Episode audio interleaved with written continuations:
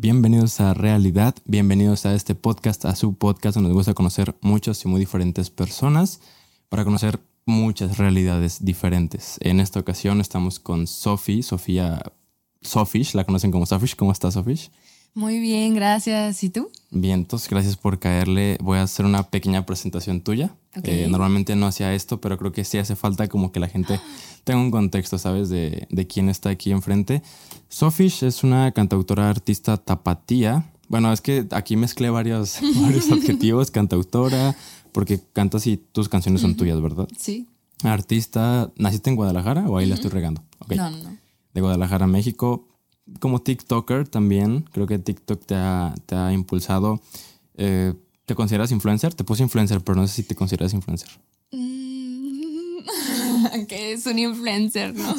y yo. Mm, sí, yo creo que sí. Ok, es también influencer, próxima diseñadora industrial. esperemos que todo salga bien y acabes la carrera. Comienzas tu camino hace un año, ¿no? En la música, más o menos. Ajá. Ok, hace un año y de un año, bueno, si fue un año o es más o es menos. Pues realmente cuando salió la primera canción fue hace un año. Ok, como por finales del 2020. Va. Oye, un poquito. Sí. Bueno, en un año, al menos hace una hora que revisé tus perfiles, 19.997 oyentes mensuales. sí. Tres, tres para los 20.000. Sí. en Instagram, 38.400 seguidores, lo cual está bastante bien para ser Instagram. Em, cuenta verificada, ahorita te voy a preguntar de eso porque... ahorita les contamos. Siempre me intriga demasiado eso de la verificación. En TikTok 158 mil, muy chido también. Y no mames, tú, la otra vez tu canción me salió en la radio, la de Corazonada. ¿Neta? Sí, sí, sí. Entonces, o sea, tus canciones, sus canciones están en el radio también. Y, y, bueno, creo que hay demasiado por platicar. Eso fue una pequeña intro de lo que eres o de lo que haces, por lo menos. ¿Y por qué comienzas? Con esto para empezar? Pues comienzo... Ah, nunca me habían preguntado por qué. Simplemente porque quería comunicarme. O sea, simplemente estaba buscando una forma de... Ah, no, esto está horrible. A ver. Nunca me pongo nerviosa. A ver. ¿Por qué? ¿Por qué comienza todo esto? Comenzó porque siempre me ha gustado contar historias. Y entonces, en universidad, de cierta forma, como que todo hizo sentido. O sea, todas las veces que llegué a ganar algún concurso de escritura a nivel nacional o que llegué a pararme a contar historias enfrente de una conferencia o lo que sea, se juntó con mi pasión, que era la música. Yo también soy, estudié teatro musical mucho tiempo. Entonces, en algún punto dije como, wow, soy buena escribiendo y wow, soy buena para hacer música también. Entonces, ¿por qué no juntar las dos cosas y contar, pues, mi verdad? ¿Quién soy yo? Creo que comienza como por una... Ah, es que tiene como lagueo. Ya. Creo que comienza con una necesidad de sentir, de expresar quién soy, de contarle al mundo lo que estaba viviendo. Mi proyecto em-, empezó en una etapa muy difícil en mi vida estaba como en los 18, entrando como pues a los 19, 20 en la universidad y todo esto y creo que te pega el, ya no soy un adolescente, ya no soy una niña. Entonces, pues, ¿qué es lo que cambia, no? En mi vida.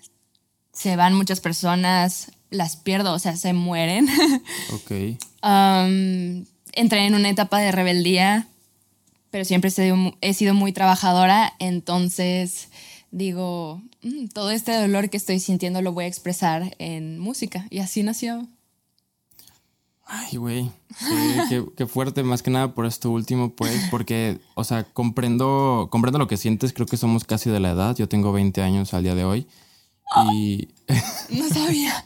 sí, bueno, somos, somos casi contemporáneos y precisamente el 2020 fue un año muy difícil por, por, muchas cosas y muchos errores, pero precisamente estuvo esto presente, ¿sabes? De, de, entender que ya no eres un niño, de entender que, que, tus papás no te van a poder ayudar en todo lo que hagas. Sí. O sea, tienes que registrarte de que en el SAT y tienes que empezar a hacer cosas de adulto y empiezas a pensar como, mm, ¿cómo me voy a mantener? No tanto en cómo voy a pasar el fin de semana con mis amigos. Y es como, oh, Exacto. ¿Cómo le haré para, digo, en caso de que lleva solo, para que la renta ajuste, ¿sabes? Para que no me desalojen, para poder comer. O sea, son un montón de cosas que las preocupaciones de la prepa o universidad pasan a segundo plano. ya no pasa nada si pisteas vodka, doble, for loco. O sea, te interesa llegar a fin de mes. Digo, no es, mi, no es mi realidad hasta ahorita, pero sí empezaron, em, empezó difícil, ¿sabes? Entonces, pues sí me di cuenta que ya ahorita tienes que contratar un seguro, tienes que manejar, porque, bueno, o, irte en camión, tienes que moverte tú solo, tienes que pagar tus cosas, pagar tus impuestos, es horrible pagar tus impuestos. Entonces, te comprendo bastante ahí. Digo, mi manera creo que fue el podcast, no fue la música, pero a lo que voy entendiendo, te iba a llegar esta etapa, sí o sí. O sea, ibas a entenderlo y te iba a caer el baldazo de agua fría de alguna manera. Y tú antes, desde pequeña, ya te gustaba narrar historias, ¿no? O sea, te gustaba contar. Sí, o sea, la verdad crecí en una familia, iba a decir muy artística, pero no, o sea, mis abuelos y así no eran nada artísticos, creo que la que era súper artística era mi mamá. O sea, ella era pintaba en óleo y me enseñaba de música y me enseñaba a apreciar arte. Y entonces yo crecí tirada en la alfombra pintando o escuchando discos mientras ella pintaba en óleo. Y como que pues eh, al, final de cuentas, hacer pinturas también es una forma de contar historias, ¿no? Creo que lo que me apasiona de cualquier forma de arte es la forma de conectar con nosotros como en una forma que no es material, ¿no? O sea, como que ah, cuando ves algo bello en una pintura, cuando escuchas una pieza musical que te llega, sientes como un grado de espiritualidad y eso lo sentí desde súper chiquita. Entonces sí, o sea, mi primer amor fue como la pintura con mi mamá. Eh, luego me di cuenta de que podía escribir, como que siempre tuve mucha facilidad para hablar, si se nota. Eh, y entonces mi mamá una vez me, me acuerdo que me peleé horrible con ella una noche y escribí una historia, una historia que no tenía nada, nada que ver con esa situación, ¿no? O sea, fue más bien como una historia de una niña que aspiraba a hacer muchas cosas de grande y se imaginaba de que, ok, ¿qué tal si soy bombero? Pero, ¿y si me quemo? ¿O qué tal si hago esto? Pero, ¿y si pasa esto? Y como todos los miedos que le llegaban, ¿no? Sobre el futuro. Que ahorita irónicamente veo eso y digo, wow, sigo siendo yo. Um, y mi mamá, mi mamá lo leyó y dijo como, esto es muy bueno ¿sabes? O sea, esto es muy bueno y genuinamente me dijo, vamos a meterlo a un concurso del informador. Wow. Ajá, y entonces tenía nueve años y de hecho ese cuentito ganó segundo lugar en la categoría de 11 y 12. ¿Y tú tenías? Nueve. Ay, o sea, o sea, creo que las personas, los jueces pensaron que yo tenía más edad de la que tenía porque era como una historia muy madura y ahí fue como que, ah, se va formando mi autoestima, ¿no? De que, ah, creo que soy buena para esto. Y así. Y luego en secundaria empecé a concursos de cuentacuentos, por ejemplo. Y en la prepa daba conferencias sobre la prepa, o sea, era como la, cara de, de, mi prepa y daba conferencias y así. Entonces, como que siempre me gustó estar en los escenarios, contarle a la gente cosas y ver sus reacciones, ¿no? De que se emocionaran y vivirlo con ellos y ahora lo veo todo y digo, ah, creo que todo estaba destinado, ¿sabes? Entonces el fondo es como contar la historia. O sea, contar historias ahorita como te estás acomodando es con la música. Sí, o sea, sí, de hecho sí. ¿En qué prepa estuviste? En Prepatec. Nunca, digo, yo, yo no estuve en Prepatec, no estoy familiarizado con lo que hacían de contenido. Entonces, si busco ahí como tu nombre. Ah, lo vas a ver. Sí. Órale, qué cool, ¿eh? Qué, qué, chido desde, desde tu comienzo. Fíjate que yo nunca, creo que yo no soy tan bueno contando historias, o al menos no he sido consciente de eso, porque no lo hago con el fin de contar una historia, pero en el... En primaria, yo tenía 6, 7 años, creo. O sea, fue algo bien interno, pero ahorita me, dio un flashback bien cabrón. Porque nos dejaron hacer un cuento, o sea, seis años apenas escribía. De hecho, por ahí lo tengo engargolado, o sea, de un niñito, vaya. Sí. Y, y, yo gané ese concurso, o sea, de la escuela y fue el director y me dio, no sé, unos libros para dibujar de regalo o algo así. Qué chido. O sea, fue de yo, o sea, yo, yo cómo fue que, que gané esto, yo estaba hojeando una revista. Y vio una niña y vio un crucero y vio una rana y la historia era de que la niña fue con su familia al crucero y se bajaron en una isla y tocó la rana y se enfermó del corazón porque era venenosa y luego llegaron con el doctor, no, todo está bien y ya acabó bien, ¿sabes? Pero, o sea, esa historia la conté, en, te digo, tenía 6, 7 años y wow, o sea, no sé, digo, obviamente mi camino no fue para nada parecido, yo ni por aquí me pasaba que podía contar historias. Pero se me hace curioso que también comenzaste así. Creo que no nos damos cuenta, o sea, como que yo apenas soy consciente de eso. pero creo que es más como de lo sientes, te gusta conectar con los demás, ¿no? A través de alguna especie de arte, alguna especie de imaginación o no sé, algún medio de comunicación. Nos gusta sentirnos conectados. Sí, siempre de alguna manera digo, ya, ya, ah, por lo que me dices, yo creo que eres una persona extrovertida. Eh, cómo, te sientes? Mucha gente piensa que soy muy extrovertida porque en mis historias siempre es como de, hola, ¿cómo están? ¿Sabe qué? Y creo que también cuando estoy frente a una cámara así es. Pero cuando estoy, yo, o sea, soy, no sé, no soy la persona que sale de fiesta cada fin de semana o soy la persona que más bien si se arma un plan es como de, ah, qué chido, pero te quedas viendo tele en tu casa, ¿sabes? O te quedas como en modo introspectivo en tu casa, esa es la persona que soy yo. Y siento que muchas personas como que se sacan de onda de eso o de saber que tengo inseguridades o ansiedad, que ese es otro tema, pero sí, soy más introspectiva también. Ok, ¿cómo te sientes cuando estás con las personas? O sea, no de que de ti nazca estar con muchas personas, pero en eventos o, por ejemplo, en tus conferencias de la prepa, en convivios, ¿cómo te sientes al estar rodeada de más personas? siento una carga de energía como muy fuerte. Siento que en ese momento recibo y hay un intercambio de energía súper fuertes y entonces podemos, no sé, me gusta mucho, lo disfruto. Siento que si estaba triste, mi humor cambia y me pongo feliz, pero también me canso después de un rato y entonces necesito recuperar energías yo solita. Sí, digo, la verdad es que no hay nadie completamente extrovertido o completamente introvertido. Creo que tú te cargas poquito a la extroversión porque la verdad, bueno, depende. Yo, mi hermana me llevo mucho con ella, convivo mucho con ella, es introvertida y ella con la gente está incómoda. Y no, porque le caguen mal, ella prefiere un proceso más interno, ¿sabes? Sí. Uno de mis mejores amigos también es introvertido y lo mismo. O sea, una vez lo llevé un viaje a Mazamitla y el, el, güey se la pasó encerrado. O sea, y dijo, estoy bien aquí, te lo juro. O sea, no, no me siento mal, estoy bien solo. Sí. Entonces ahí comencé a entender como los dos procesos. Claro. Y, y ya, o sea, yo me considero extrovertido igual que tú. Bueno, creo en medida diferente, pero igual me canso de las personas, la verdad. O sea. Qué pena que lo sepan, pero. Pues. No, no es el mal rollo, créanos, sencillamente. Es, creo que lo describiste muy bien. Es un intercambio de energías y hay un momento en el que ya sientes que ya no das. O sea, como de ya déjenme en paz. Sí, o. No sé, siento que tengo que regresar a ese espacio seguro, ¿sabes? Un poquito. Sí, y creo que hay gente que malinterpreta eso con ser grosero, con ser mamón, ¿sabes? Pues todo depende también de cómo lo manejes, ¿no? O sea, siento que siempre he sentido que honestidad sin empatía es crueldad.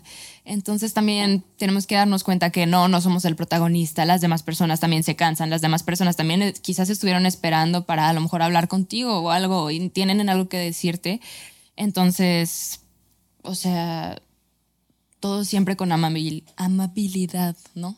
Sí, y, y, ser muy, muy honestos. Porque si estás miente y miente o escudándote, y la verdad yo a veces lo llegué a hacer, ¿sabes? De que no quería ir a tal lugar, no quería convivir con tal persona, por X o Y razón, no porque me cayeran mal, sencillamente no, no hacíamos como clic, sí. no tenía energía y no mames, sí me llegué a inventar unos pretextos bien genéricos. Sí, ahorita ya no, más bien como por ahí de la prepa. Ajá. Eh, antes de que entiende, bueno, creo que sigo sin entender la vida, pero antes de que me cayera un poquito más el 20. Sí. Y para ir saliendo de este tema, pues de, bueno, el tema siempre estaba ya, pero del contar historias, de la motivación de todo esto, aparte de la música, pues estás estudiando para ser diseñadora industrial, que a fin de cuentas es una carrera un tanto artística, o sea, el diseño trae mucha estética, tienes que buscar que las cosas estén bonitas y generen algo, algo en las personas, positivo o negativo. ¿Crees que el diseño también va a ser un medio para contar historias? ¿O cómo vas a manejar esto? ¿O cómo lo estás manejando? Claro, o sea, siento que cualquier arte es como una forma de expresarte. Entonces yo expreso mi identidad por medio de canciones y por medio de diseño también. Pero siento que el diseño, o sea, qué chido que nos sirva como una forma de sacar las cosas, ¿no? Pero hay que ver también qué estamos aportando a las demás personas. ¿Qué busco yo con un diseño? Hacerle la vida más fácil a alguien, hacerle la vida más bonita, hacer, solucionarle un pequeño problema, que si a lo mejor está comiendo ramen, por ejemplo, yo diseñé un plato de ramen este semestre, un plato de ramen que tenía como una ranura para poner los palillos encima del plato y que no los tuvieras que poner la cucharita o los palillos y se te caen y así. Ok. Inspirado en las personas que amo. O sea, yo, yo, yo no tenía el hábito de comer ramen hasta que un muy buen amigo me dijo, es que me encanta y diseñé desde el amor, ¿sabes? Desde quiero que tengas una experiencia más placentera comiendo esto, no quiero que te ensucies la camiseta. Creo que es lo que hacemos y también con la música es lo mismo, tengo que saber qué le estoy dejando a las personas que me escuchan. ¿Es positivo? ¿Esto va a hacer que se quieran cortar las venas? Mm, ¿Realmente les está aportando en su vida? Yo lo veo así, como algo que tiene que ser muy consciente, no solo ah, mi forma de sacar todo lo que soy porque lo que soy yo afecta a los demás. Y siento que como artista a veces se nos olvida que la interacción que tengo con las personas, aunque no las conozco, es súper real. Entonces, si yo conociera a una persona o una de esas personas que me escucha así frente a frente, y yo le estuviera transmitiendo toda esta vibra que le estoy transmitiendo por medio de mis canciones, ¿quiero que sea algo negativo o quiero que sea algo positivo, no?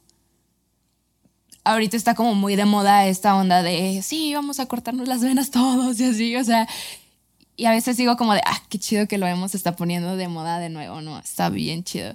Pero otras veces también, y esto no, no aplica solamente para lo emo, eh, aplica para el pop, para el rock, para cualquier género, género reggaetón también. Es como cómo estás alimentando el espíritu de las personas que te están escuchando, ¿no? Te voy a hacer una pregunta, creo que es bastante eh, profunda, pero ahorita que me dijiste que la intención que tienes, pues me vino a la cabeza. ¿Cuál crees al día de hoy, al día 6 de diciembre de 2021, que sea tu propósito en la vida?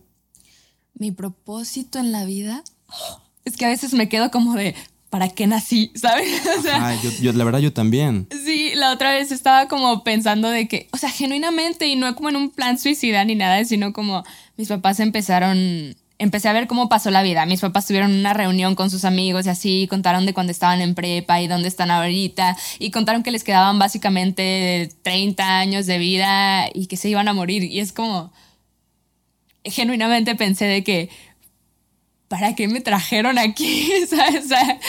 se va a repetir de todas formas y yo también me voy a morir. Entonces, creo que no hay un punto, o sea, creo que no hay punto de que existamos simplemente no sé si has visto esos videos como que se ve de que la célula y como todo el sistema súper complejo y luego se hace para atrás este, la cámara y ves de que toda la ciudad, creo que ahí es cuando te das cuenta de que somos un poquito como insignificantes, pero colectivamente somos algo, parte de algo todavía más grande. Como yo lo veo es, vine aquí en este mundo, mm, el impacto que yo alcanzo a visualizar, o sea, porque no alcanzo a ver el, impacto de que fuera del, del mundo, ¿no? Es con las demás personas entonces voy a hacer que mi vida trascienda en ellos. O sea, voy a hacer que se inspiren. Quiero que se desempeñen mejor. Quiero es que todos nos sintamos mejor. Entonces, creo que el punto es solo trascender y seguir inspirando, ¿no? Pues quizá en escala micro, ¿no? Digo, en escala micro. Sí, sí, sí. O sea, ya el punto de la vida, pues no, no lo voy a responder aquí porque no sé. Pero en micro inspirar y generar algo positivo en las personas que me rodean aquí. Y mi, medio es por medio del arte, por medio de la música. Platón decía algo muy chido. Su forma de ver la vida era como, ah, ok, hay un cielo o algo así, pero no le llamaba cielo, le llamaba el mundo de las formas. Y su teoría era que el arte y las matemáticas eran la única representación que teníamos en este mundo material de lo que está allá, lo espiritual, ¿no? Y mm, creo que eso resuena mucho, mucho en mí. O sea, cuando leí eso, cuando leí a Platón, dije, wow, creo que tiene razón, porque no es coincidencia que las músicas sean matemáticas, que el arte sean matemáticas, está la sección áurea, arquitectura, todo esto, y que te hace sentir algo como más espiritual, ¿no? Entonces, creo que hay algo más grande allá afuera que todavía no entiendo, pero mi forma de traerlo aquí al mundo, mi forma de, de conectarme con eso aquí es haciendo arte y comunicándome con los demás. Nunca había escuchado eso, la verdad. o sea, específicamente esto de Platón, me parece muy interesante y, y, quizá te resuelve algunas dudas del por qué la gente, no todos vaya, pero por qué muchas personas odian las matemáticas. Quizá porque odian como esta conexión, ¿sabes? Con algo más complejo que ellos. Y, y creo que son etapas, o sea, hay gente que después se reconcilia con las matemáticas y creo que quererlas no significa que haya sido bueno en la escuela, ¿sabes? Sencillamente como entender esta lógica. Sí. Porque precisamente yo tuve etapas de que amaba las matemáticas y las odiaba y mis papás siempre me decían, no importa, haz, lo que puedas, pero esto te va a servir para que tu cerebro empiece a funcionar, o sea, como para que tengas una lógica. Sí. Entonces esto me, me da como, ¿sabes? Como que entiendo más cosas. ¿En qué libro lo dijo? ¿En qué libro lo leíste? Híjole, no me acuerdo, la verdad es que lo leí en la prepa, pero como que toda su, toda la, el pensamiento, todo el tren de, pensamiento de Platón se basa en eso, o sea, como en esa forma de pensar. Es por eso mismo que él explica que él abrió una escuela, la escuela de Atenas, y ahí fue donde les empezó a enseñar como lo que era su ideal de una sociedad, de que matemáticas, arte, todo esto. Es que yo también siento que hay una concepción como un poco equivocada de las matemáticas. O sea, no siento que sea culpa de las personas que lo odien. Siento que nadie te lo explica así, como de, ah, los patrones son perfectos. O sea, qué bonito, ¿no? Que la naturaleza es como perfecta y hay una perfección matemática en eso en las armonías, en una pintura que tú percibas bonita, en la cara de una persona que se te haga muy atractiva, también hay matemáticas. Es como, o sea, este patrón que se repite forma parte de algo más grande. Entonces no tienes que encontrarlo de que sacando la raíz, y que lo puedes encontrar en el arte, en la música, en ingenierías, en lo que tú quieras. El punto es que estamos conectados con eso. Claro, y creo que todo esto, la arquitectura, las canciones, las partituras, es matemáticas de cierta manera aplicada. Y el problema es que creo que desde niño que te enseñan a sumar, que te enseñan a multiplicar, dividir, derivar, lo que sea, no te dicen cómo las vas a aplicar. Solo, solo te ponen, digo, también depende del sistema educativo, al menos yo en toda mi vida, hasta la prepa creo que había una materia que se llamaba matemáticas aplicadas, que hasta la fecha no entiendo cómo se aplicaban. O sea, te lo juro, eran solamente problemas más y más complejos, pero nunca era como de que, mira, con esta operación vas a lograr hacer un carro, por ejemplo. O sea, entonces creo que el problema puede venir desde la forma en la que le estás metiendo la información a la gente de cómo son las matemáticas o, o de cómo resolver, porque en algún punto está chido como ok, pude hacer, no sé, una derivada. Pero luego haces tantas, tantos ejercicios.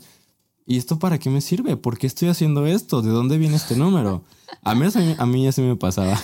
Yo sí, yo sí, creo que sirve. O sea, yo siempre se me hizo fascinante cómo los números eran perfectos. De que, no sé, o sea, como no sobraba. Ya está muy tripiante esto, pero eh, aquí en Tulum nos vamos a poner. Este, no, pero se me hacía muy bonito eso yo soy muy distraída, soy una persona que a veces, o sea, sé cómo hacer las operaciones perfectamente, pero se me olvida el punto decimal y vale, vale que eso todo. Y por esos errorcitos puede que, el problema esté, esté completamente mal. Y pues bueno, ahorita nomás me llamó la atención eso de las matemáticas, pero respondiste una pregunta un tanto, un tanto intensa que creo que fue de forma muy sensata porque, bueno, coincido contigo que la vida tiende a ser absurda y tiende a ser...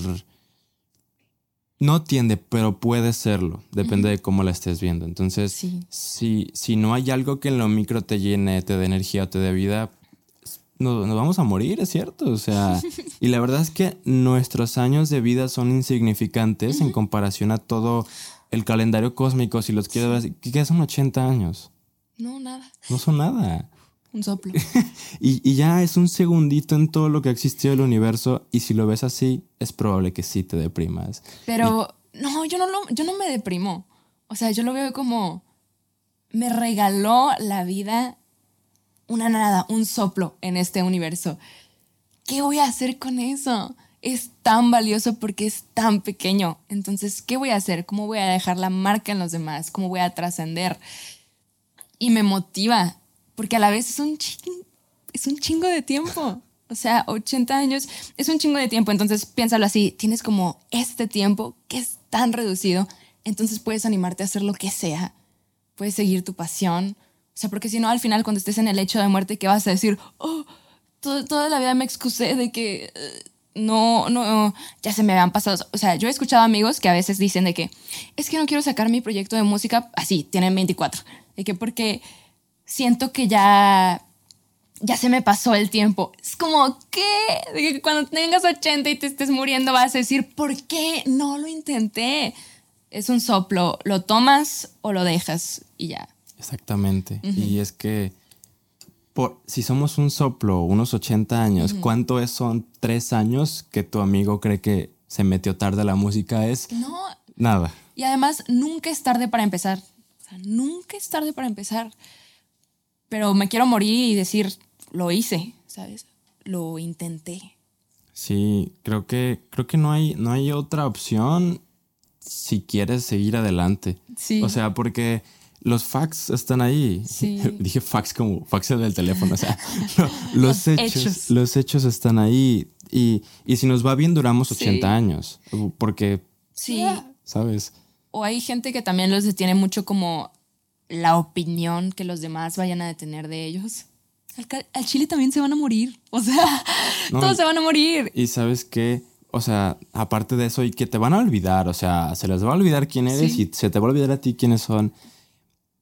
Te, tengo ahí un pensamiento atorado. No sé si está bien, mal, muy basado, incorrecto, pero. Tú dime y yo te digo qué pienso. Pero, o sea, las personas que te dicen, es que no empiezo algo por miedo al qué dirán. O sea, amigo, nadie te conoce, güey. Nadie le importa. Sí, nadie le importa. A, nadie le interesa tu vida, lo que hagas. Y si hablan de ti, créeme que estás del otro lado. Sí. O sea, créeme que ya estás evocando algo en alguien, las estás impactando. A lo mejor se burlan, a lo mejor te enaltecen, pero creo que ya es ganancia, ¿sabes? Que hablen de ti. Eh, ¿Qué, ¿Qué opinas de eso?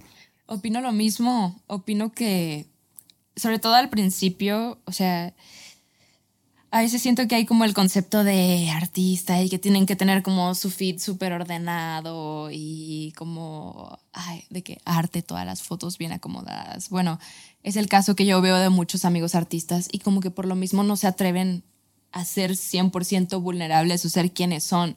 Y a mí me pasaba mucho al principio que me daba pena sentir que hacía caras raras o lo que sea en un TikTok.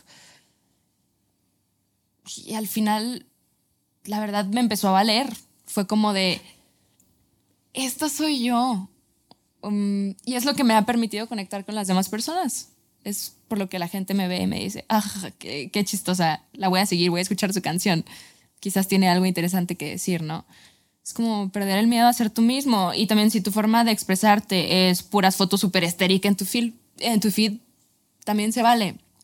Pero el punto es que no importa lo que piensen los demás porque tú ya estás ganando más que ellos atreviéndote a hacer lo que a ti te gusta. Claro. Y ya. Creo que tiene que venir desde muy adentro, porque así como no importa lo que dicen los demás, a los demás no les importa lo que hagas tú. No. Y si, y si te están criticando o si están hablando de ti es porque les está interesando, les está importando en alguna u otra medida. Y por ejemplo, la verdad es que yo ahorita no sé tú cómo vivas el, hate o los comentarios no tan favorables. Yo la verdad aún estoy como en un proceso, ¿sabes? Sí. Porque ahorita, y la verdad, ahí te va. Yo hay comentarios que sí, sí les contesto a las personas y sí me agarro ahí porque digo, no me ve mucha gente, este, vamos a interactuar poquito y, necesito yo vivir esto para que luego cuando sí me vea mucha gente, si es que llega a pasar, pues ya ni meterme, ¿sabes? Pero, pero a veces... Eh, sí, sí, creo que no me he enganchado últimamente, pero sí estoy ahí contestándoles o, hacerles ver esto precisamente. O sea, ha, habido de todo, ¿no? Pero, ¿y este quién es? ¿Y tú por qué estás hablando? ¿Y que eres un... No, cuánta grosería te imaginas. O sea, que, que no le interesas a nadie, que estás, pero pendejísimo. Yo, ok, gracias, pero te llamé la atención y lo agradezco y gracias por comentarme. Entonces es como, es como lo que más, es como lo que más les contesto. Creo que no está bien contestar comentarios así detractores, pero bueno, lo dejaré de hacer en algún momento. Y, y es eso, o sea, creo que me ha quedado súper claro. Y, y, no solo en redes sociales, en tu trabajo, en el tránsito, en tu casa. A final de cuentas, la relación que vives con tu familia creo que es la primera relación política que tienes porque hay jerarquías, hay a final de cuentas somos humanos, puede haber envidias, puede haber sentimientos bonitos, feos. Entonces, creo que he comprendido eso. Y digo, yo no he visto la verdad comentarios detractores en tus redes, pero bueno, porque yo no veo todo lo que tú ves. ¿Tú qué has visto? ¿Cómo manejas esto? La verdad no tengo tantos problemas con eso. O sea, creo que yo hago lo que me gusta y me vale si te gusta o no. O sea, y ya sé que es algo difícil, igual tampoco me ha llegado tanta violencia. Supongo que cuando me llegue va a ser como... Pero, ¿qué tan mal tiene que estar alguien? ¿Qué tan mal tiene que estar su situación como para que se tome energía de su vida para hacer sentir mal a alguien más que ni siquiera lo topa? O sea, es como... Qué mala onda. Me duele, o sea, me lastima que se sientan tan mal no lo veo como, ah, me está atacando. Siento más bien por el lado de compasión, de que no sé cuáles sean tus inseguridades en este momento, de seguro varias, pero ojalá te pueda hacer sentir mejor de alguna forma. Creo que esa es mi postura y la ha sido. Sí recibo comentarios así de, es que creo que estás mal porque esto y esto y esto y qué horrible canción. Y es como ah, ok. O sea, simplemente les, les contesto, se vale que no te guste, o sea, con todo el gusto del mundo. Qué chido que te tomaste tiempo en contestarme. Y entonces se vuelven de que fans, de que, ah, no, es que bueno, yo lo decía porque esto, esto, pero ahora que me contestaste, la verdad es que no, esto. Y es como, a veces la gente solo necesita un poquito de compasión. La verdad es que sí me han llegado comentarios así y neta, ¿cuántos de esos se han vuelto fans es increíble. A veces solo quieren atención, a veces solo quieren compasión. Si se las das, si tomas el tiempo. No me tomo el tiempo para contestar todos porque me da flojera. Ni siquiera contesto todos los que son buenos, pues para qué me voy a detener contestando otros que no. Siento que el saber lidiar con el hate está en darte estar seguro primero de lo que haces. Número dos, darte cuenta de que se vale que a los demás no, no les guste lo que haces. Se vale. O sea, qué chido que te lo digan también. Eh, y el número tres está en darte cuenta de que la mayoría de las agresiones, como en todo, no vienen, no son personales, vienen desde la persona. Entonces, lo que yo me he dado cuenta es que si me tomo el tiempo a veces para contestarle a alguna de esas personas en un plan como de explicándole, ah, fíjate que para mí amar sí es olvidar porque yo viví esto y esto y esto, se quedan como de, oh, visto desde ese punto, sí, ya entiendo y te empiezan a seguir y es como, Qué chido. Sí, creo que muchas veces siempre necesitamos atención y necesitamos sentirnos que formamos parte de algo, ¿sabes? De una, de una comunidad, de una conversación. Y creo que a veces es difícil solicitarlo. Entonces, a mí creo que no me ha pasado, yo no he sido alguien que lance hate a los creadores, ¿sabes? O artistas así. Pero, pero sí he visto que hay comentarios que yo los siento con muy mala vibra y les contesto bien porque estoy de buenas y me contestan bien. O sea, como, que como que solamente querían una entrada o platicar de algo, sacar algo y digo, órale, está bien. Claro, hay comentarios que van con mala leche y se van con mala leche porque, porque algo tienen. Y me parece demasiado, demasiado maduro eso. Y también fue algo de lo que me di cuenta cuando el choque, ¿sabe? 2020, 2021, todo eso nunca las cosas creo que no son personales, ni siquiera lo bueno. No. Y aunque te digan por tu nombre y te ataquen o te golpeen a ti físicamente, creo que no son personales. O sea, sí, sí te afectan y, y, hay cosas que es inevitable que te afecten y que te dañen, pero todo viene de una motivación interior de las personas, de sus carencias, de, de los huecos que tienen, de todas las inseguridades, traumas, ¿sabes? Entonces, y siento que ahí siempre es bueno romper el ciclo. O sea, porque eso que ni siquiera es para ti personalmente, te, lo puedes tomar como tal y puedes dañar a otra persona y es un ciclo interminable de sufrimiento, de daño. Sí. Y, y, creo que a veces es bueno eso, ¿sabes? Servir como para rayo, servir como, ya me tocó la descarga, me tocó, pues ya, aquí queda. O sea, no seguirle. Y, y, qué chido, la neta, qué chido porque siempre va a haber hate. y, y la verdad, como no le vas a gustar a todos, a ti no te van a gustar todos, es imposible y no te van a caer bien todos, no les vas a caer bien a todos. Entonces, sencillamente es como de no te gusta, ok, adiós. Sí. Y me parece mucho y, bastante acertado si quieres seguir en este camino de sí. atención. ¿Qué, qué, sí. ¿Cómo sería, cómo, lo denominarías todo pues esto? Es un camino en el que estás en el foco del ojo público, pues. Entonces. Y no solo estás en el foco público, o sea, también estás en un foco un poco más privado llamado universidad. y, quisiera, y quisiera que me platiques de esto. ¿Cómo estás mezclando o, o, sobrellevando, sobreviviendo tu carrera universitaria y tu carrera musical? No sé, la verdad no sé. Pragmáticamente, ¿qué haces? Creo que este semestre fue horrible. O sea, sé que mi mamá va a ver, va a ver esto. Eh, muchos favores a los profes, muchos documentos de que corroídos y los entregaba, ¿sabes? O sea, como que estaban roto el file y lo terminaba de que después de la hora de entrega poquito y ya nunca he sido esa persona. O sea, yo siempre he sido una persona como que súper... Y fíjate, que los entregue tarde no quiere decir que sea mal hecha, ni quiere decir que no sea aplicada. O sea, siempre tengo beca académica, la tengo que mantener. Siento que soy una persona muy dedicada, muy aplicada. Este semestre se juntó como la adaptación de estar en pandemia con ya regresar a lo normal, con la universidad, carga completa, con el proyecto también en su punto como más alto. Bueno, como yo lo veo, el proyecto siempre va a estar en su punto más alto porque mientras más vaya pasando el tiempo, pues la idea es trabajarle más y más y más. pero no me siento orgullosa de eso. O sea, sí fue así como que me desacostumbré a tener tantísimas cosas que hacer. Y más mi vida personal, ¿no? Que a veces considero inexistente. O sea, a veces sí sí me deprimo. A veces sí es como, wow, no veo a mis amigos hace años o meses que no los veo, porque no hay día que no piense cómo hacerle para que el proyecto suba, cómo crecerlo, cómo esto, más todas las responsabilidades que tengo de la escuela, más las responsabilidades que tengo con las redes sociales. Entonces se vuelve como un mundo muy abrumador y exploto y simplemente me angustio y lloro y así. Y creo que tuve varias crisis este, este semestre. Es la parte que nadie ve cuando ven mis historias y salgo como súper feliz. Es la parte que nadie ve cuando estoy en mi cuarto y de verdad me siento muy mal y estoy llorando.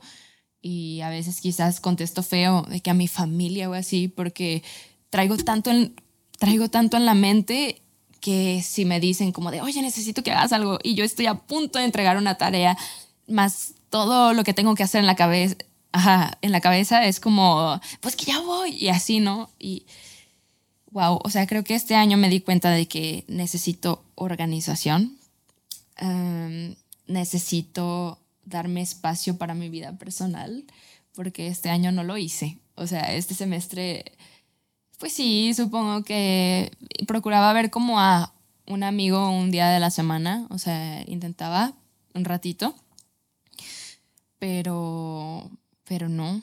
O sea, creo que empecé a ir con la psicóloga también porque me di cuenta de que eso era muy importante. Con, la verdad, siendo como el frente de un proyecto artístico que pues está en el ojo público, sí te empieza a caer muchísima presión, muchísima responsabilidad, al punto que hay personas que no lo van a entender y quizás se puede percibir como un poquito, o sea, hay una diferencia muy grande entre sí ser una diva y, y, que te valgan los demás y tener cero grado de empatía por las personas que trabajan contigo. Pero también siento que hay veces en las que las personas quizás no van a entender cómo te sientes porque no están expuestos a ese tipo de presión. Y, pues ha sido la, lucha, ¿no? La lucha constante entre siempre mantenerme humilde, o sea, porque no soy nadie, a nadie le importa, o sea, o sea incluso aunque fueras, no sé, Jay-Z, a nadie, a nadie le importa, o sea, al final de cuentas, lo que importa sobre la carrera o sobre la fama o lo que sea es tu calidad de persona. Entonces es como mantenerme humilde, eh, pero también tener como, o sea, explicarle a los demás por lo que estoy atravesando, ¿no? Así siento que mis amigos a veces también han de decir como de, no, pues qué payasa, de que no nos quiere ver. No, me estoy muriendo, ¿sabes? O sea, quisiera verte, de verdad, pero pues no, no hay tiempo. Pero está bien, yo, yo creo que para tener éxito tenemos que trincarnos en la vida, tenemos que trincarnos. Eh, a los 20 años es como la etapa en la que te ponen en las películas de que sí, salen a fiestas y se la pasan súper chido. No. no, es la edad para que le trabajes bien duro y ojalá puedas tener las cosas un poco más estables cuando tengas 30. Pero así lo veo yo. Y, pero, pero te digo, sí me di cuenta de que necesito darme tiempo para tener calidad de vida. No contestar mensajes quizás el, domingo, el domingo o de cierta hora a cierta hora dejar de mandar y contestar mensajes. Porque esto me lo dijo mi psicóloga, la verdad muy linda, me dijo, yo creo que tú vas destinada al éxito. Me dijo, pero en esta carrera qué cosas no van a ser importantes. O sea, de pronto todo se va a volver importante en cualquier momento de tu vida.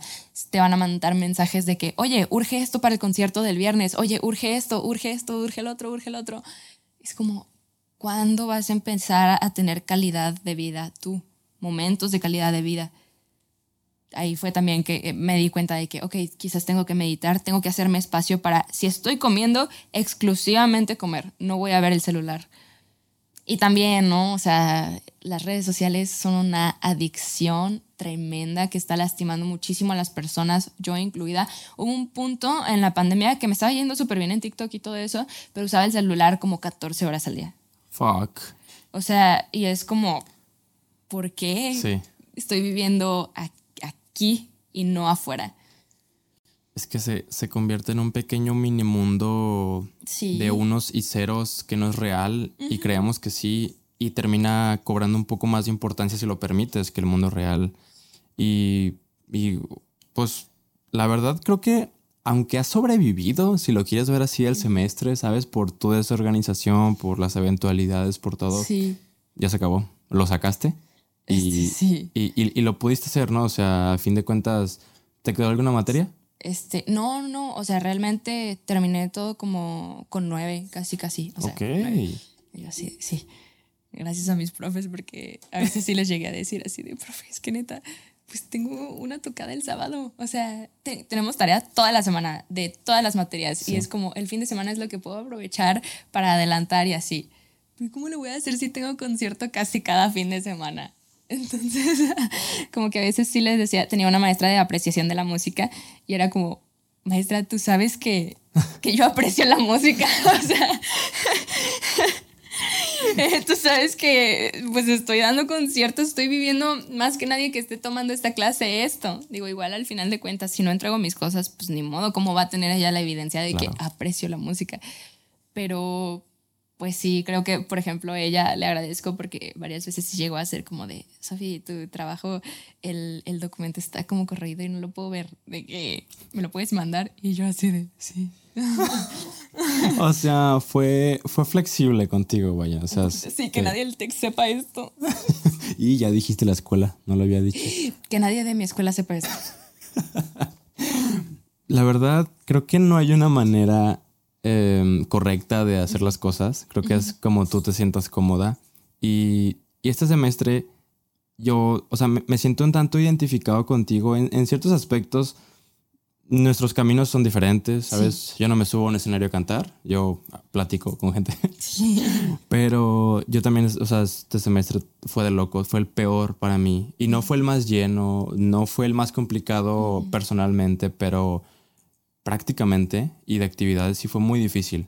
Y, y más porque yo cuando hice mi horario no sabía que este proyecto iba a llegar a este punto. Ajá. Entonces, o sea, estaba el proyecto, pero yo no sabía que iba a llegar a tantos números en TikTok, en YouTube. Exacto. Y, y, está con madre, de verdad que me da mucha alegría y no doy la victoria por hecha, ni mucho menos, porque esto mañana se puede acabar, ¿sabes? Pero el punto es que mi horario lo hice horrible, no tomé en cuenta nada, o sea, espantoso. Seis materias, eh, con la presión de este proyecto, yo tengo un negocio de fundas de celular donde lo tuve que dejar. Entonces era como de que, ok, ya no hago eso porque no puedo, pero necesito dinero. ¿Sabes? Mis padres me alivianan, pero no pueden correr con todos mis gastos. Y es como, fuck, mi proyecto, mi escuela, conseguir dinero. ¿Qué hago? Había días horribles de burnout. O sea, creo que comprendo un poco esa parte, pero llegué a un punto en el que dije, a ver, y, llegué a un punto porque hubo dos pérdidas que tuve que no fueron personas muy, muy cercanas, pero sí las conocía. Falleció una amiga en un accidente, una amiga de la primaria. Y fue un accidente muy sonado acá por La Rioja. Este, ahí, ahí falleció ella. Ay, lo siento mucho. Y gracias. Y fue un golpezazo. O sea, yo conviví con ella de niños. en la primaria la dejé de ver, pero tres, cuatro años muy cercanas.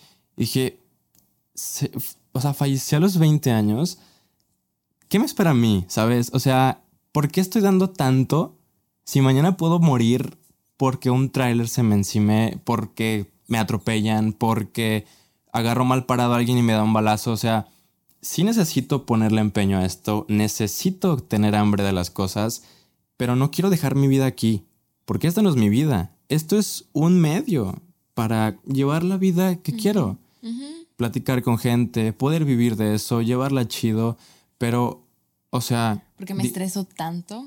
Exactamente, dije, ¿por qué estoy viviendo estresado? Si mi vida va a acabar hace un mes, dos meses, un buen amigo, yo tenía un proyecto, bueno, no tenía, yo participé en un proyecto político y yo estaba mucho con él, o sea, éramos tres, uno de ellos eh, se suicidó, o sea, decidió terminar con su camino llevaba meses sin hablar con él, pero de hecho la última que supe estaba pidiendo psicólogos, recomendaciones. Y le dije, ah, te mando mi psicóloga y te va, está por acá, cobra tanto, este, sobres, ¿no?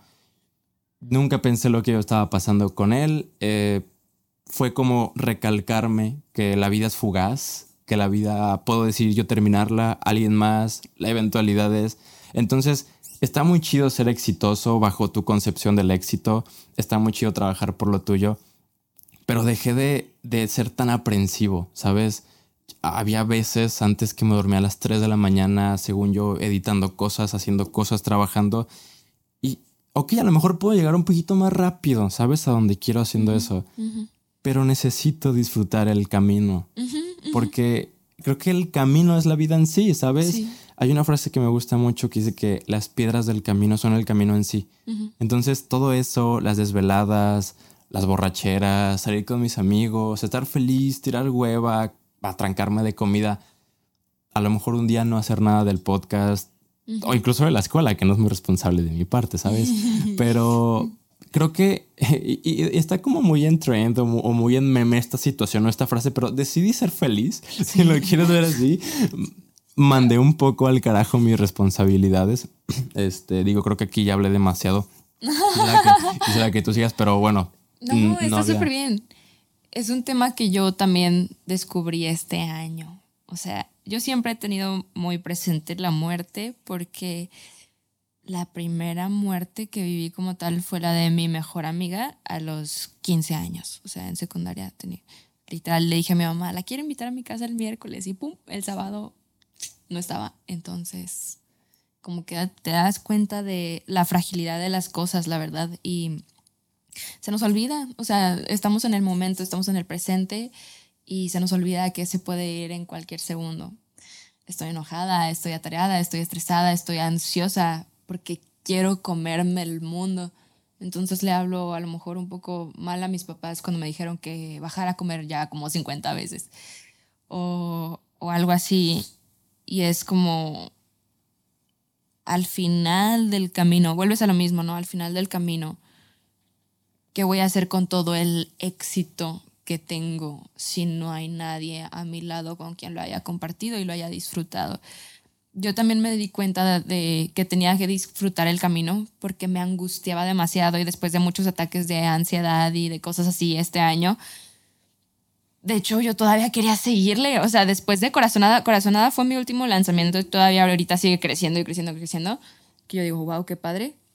Ahorita ya lleva 4.5 millones en TikTok, 190 mil vistas en YouTube, o sea, y todo, todo orgánico, de que 90 mil en Spotify. Digo como, wow, qué chido que en un año logré todo esto, ¿no?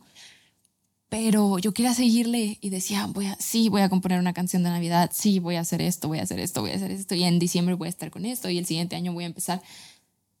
No, o sea, también como que mi forma de hacer arte cambió. Soy una persona como súper ambiciosa que se quiere comer el mundo, como, como demasiado rápido, pero a veces se me olvida disfrutar el camino. Y entonces como que dije, ok, ¿qué chiste tiene como hacer TikTok si no lo disfruto? ¿Qué chiste tiene mm, hacer música si no lo disfruto?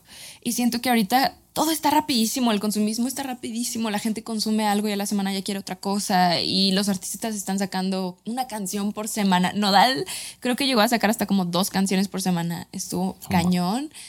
Este, wow, qué chido que él pueda hacer eso. Pero la verdad es que siento que parte de mi, edad y, mi identidad y lo que yo quiero cambiar con mi proyecto es como la forma en la que se percibe la música en Latinoamérica y en México. O sea, hay proyectos muy, muy chidos, pero, por ejemplo, en un punto pensé como, ¿cuál proyecto tiene como un concepto bien amarrado, como tanto visual, como musical, como con esto? O sea, siento que quería elevar el pop a ese punto, ¿sabes? O sea, a ese punto de que, ok, puede tener blues, puede tener jazz, puede tener afrobeats, puede tener, puede ser una fusión, no tiene que ser simplemente el pop genérico que conocemos desde hace mucho, que la verdad es lo que consumimos principalmente aquí. Eh, creo que es lo que quería cambiar y dije, bueno, tengo que disfrutarlo, ¿sabes? Tengo que darme el tiempo para crear para saber quién soy yo en este punto, porque yo ahorita no soy la misma que era hace un año. No escribo de lo mismo, estoy viviendo otras cosas. Quiero saber quién soy y quiero saber otra vez lo que te dije, qué le voy a dejar a las personas que me están escuchando.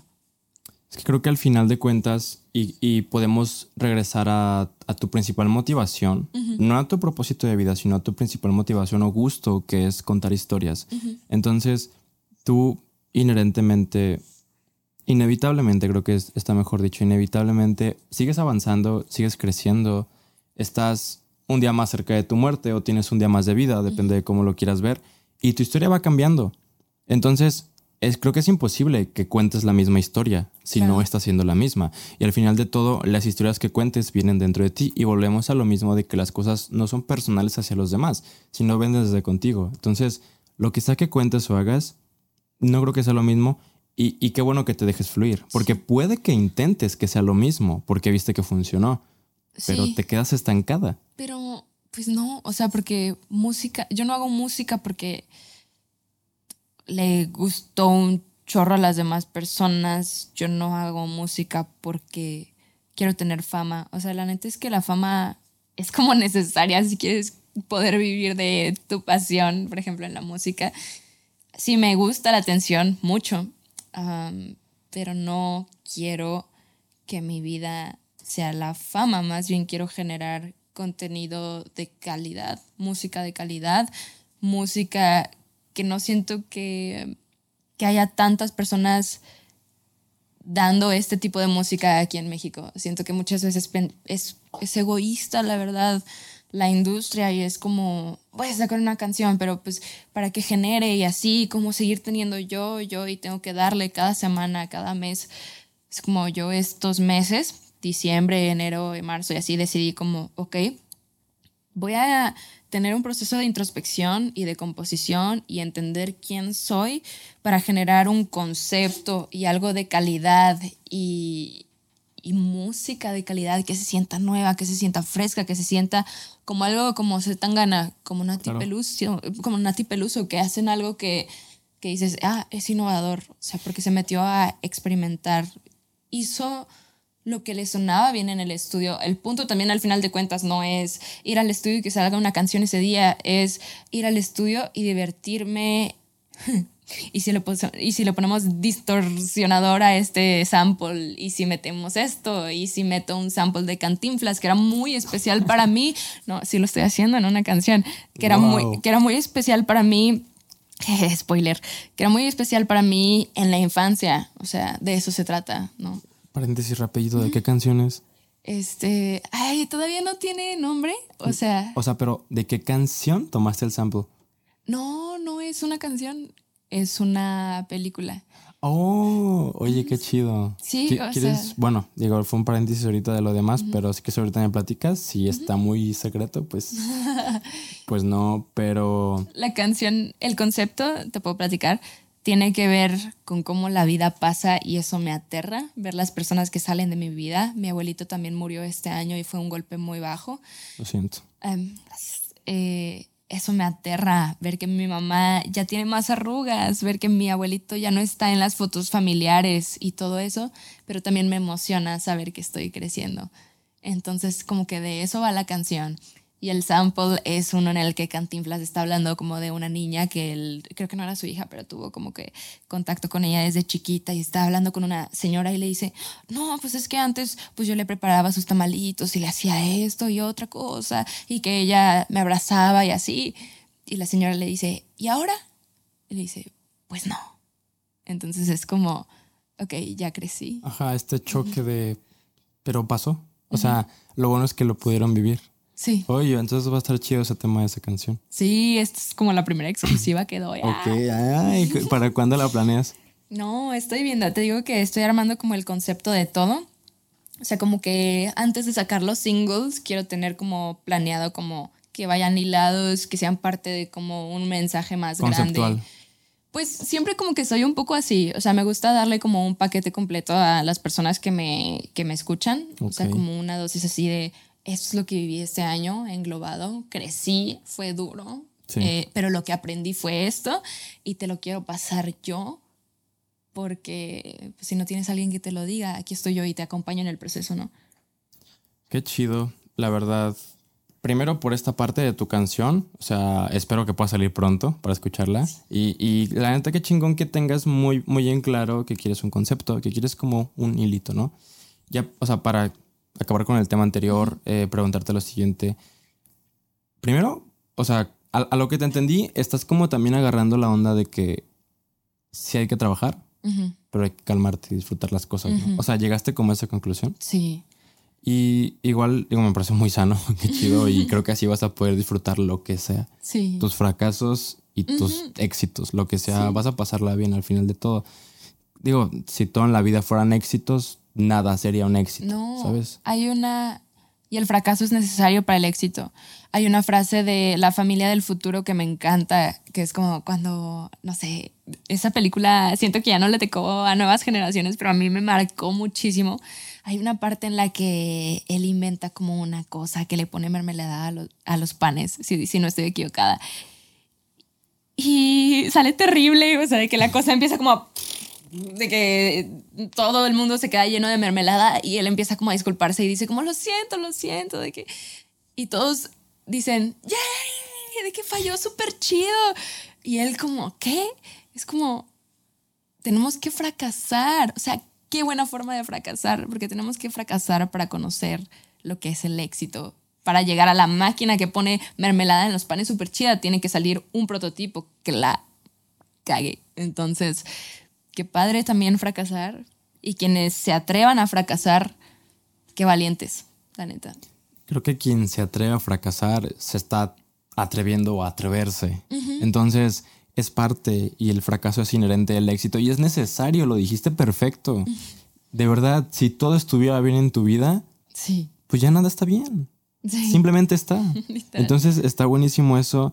Y tocaste, o sea, un tema, lo de la fama, que, me, hizo, me hizo pensar en que sí se requiere fama si quieres vivir de esto. O sea, si quieres un, si, si, eres un compa bien bohemio que no te importa, bueno, pues que nadie te escuche está bien, pero se requiere. Pero creo que muchas personas quieren la fama como fin. en algún momento de su vida, a lo mejor luego maduran, cambian y si no lo hacen, pues qué triste porque la fama no es el fin. O sea, creo que es un medio. Es un medio para generar ingresos económicos de lo que haces, pero that's it. O sea, de hecho, y, lo vemos y es muy común, la fama enferma. O sea, hay gente, hay gente enferma y también obviamente depende del tipo y la cantidad de, pero pues yo he visto artistas así estratosféricamente conocidos como un Justin Bieber que les ruega que no lo busquen, ¿sabes? Que, que, les ruega que lo dejen en su casa en paz. Y se lo dice de buena manera. Y neta que yo veo, veo, veo esos videos y digo, es que el vato pudo haber sido mi compañero en la prepa, si lo quieres ver así, es un carnal que se pone los zapatos igual que tú. Entonces, pues creo que al final de cuentas la fama es... Digo, hay mucha gente que dice que la fama es un tatuaje en la cara, sí, puede que sí, pero también es un medio, ¿sabes? Que, que ayuda bastante. Sí. Y tu última canción, que ya hablaste de eso, Corazonada, bueno, la mencionaste, Corazonada, pero pues yo vi ese TikTok de los cuatro millones y medio. Eh, vi tus Reels. De hecho, yo te conocí en, Reels, así ah, como dato curioso, yo te conocí por ahí. Y pues hay un trasfondo denso, denso. este, muy, no sé, pesado. Ya no, voy, a etiquetarlo. Mejor quisiera que me digas cómo es ese trasfondo, ¿sabes? O sea, ¿qué este viene detrás? ¿Qué, perdiste? ¿Qué, ¿Qué, sucedió para que naciera Corazonada? Sin pelos en la lengua, adicciones. O sea, de eso se trata esa canción. Em, creo que más que eso, o sea, ese es como el trasfondo como muy literal.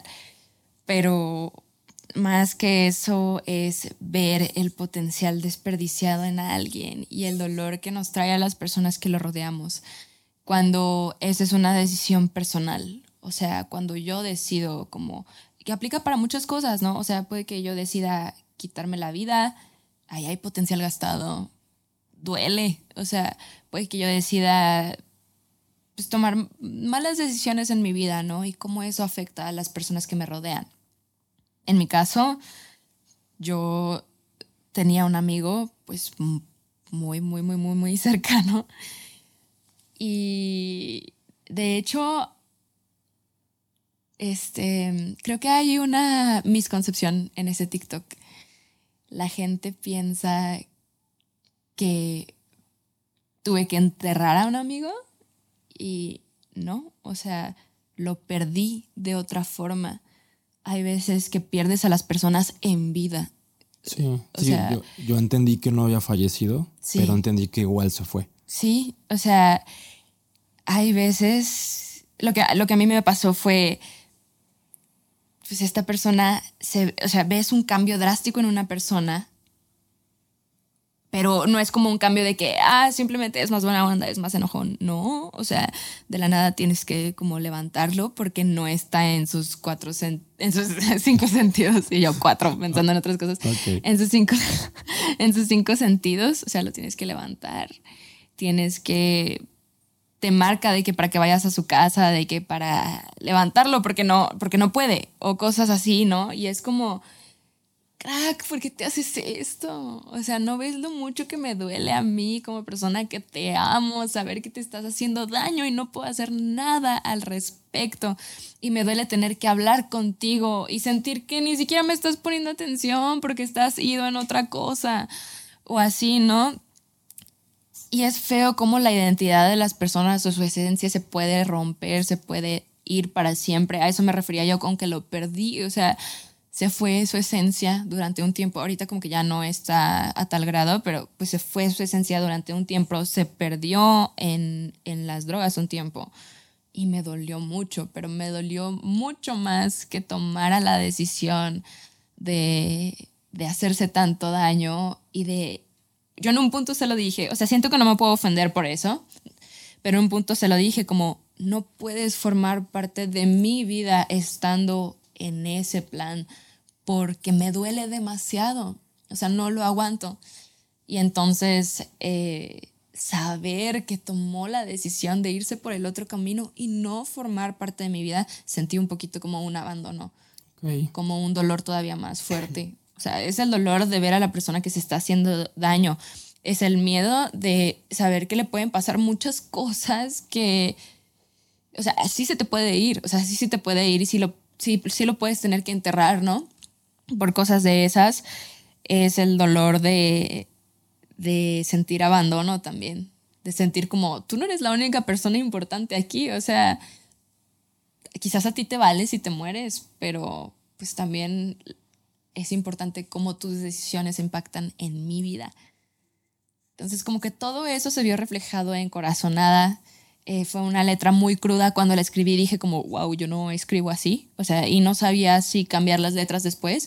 Pero salió la primera frase, tú te fuiste cuando más yo te necesitaba. Este, no te acuerdas de nada, no te acordarás de nada. Porque al rato, porque al rato pues se te va a ir la onda. total que que fue una canción muy catártica. Creo que al final se trata también de dejar ir. O sea, yo viví este proceso de, de ah, como tenso y no la cuerda de, de, como la relación de la persona. O sea, como que no quería dejarlo ir. Quería como de alguna forma rescatarla. Quería de alguna forma como que aferrarme a esa amistad que tenía desde hace más de ocho años. Este, pero no, al final tienes que dejar ir y por eso llegué a esa conclusión al final de amar es olvidar también, porque a veces amar es decir te dejo ir, es lo mejor para mí, es lo mejor para ti. Entonces, pero se me hace bien padre como la canción de cierta forma te lleva por la historia. Primero te lleva por el, ah, tú te fuiste cuando te necesitaba, yo ya no voy a aceptar más estancias de tu parte, y al final termina en ese coro como tan liberador. Siento que es muy liberador, que es amar, es olvidar, es avanzar, eso es sanar. Y me inspiré para eso en El Grande, mi inspiración de toda la vida, a Gustavo Cerati. Ok. Ajá, porque Cerati, las palabras de Cerati siempre han resonado en mí, así igual que las de Platón, como que me relaciono con eso y digo, oh, tiene razón, yo lo vivo, ¿sabes? Mm, y tiene una canción que a mí me gusta mucho. La descubrí cuando estaba como en primero de prepa y se llama Adiós, que es como de las más básicas. Pero hay una parte en la que dice, separarse de la especie por una causa superior no es soberbia, es amor.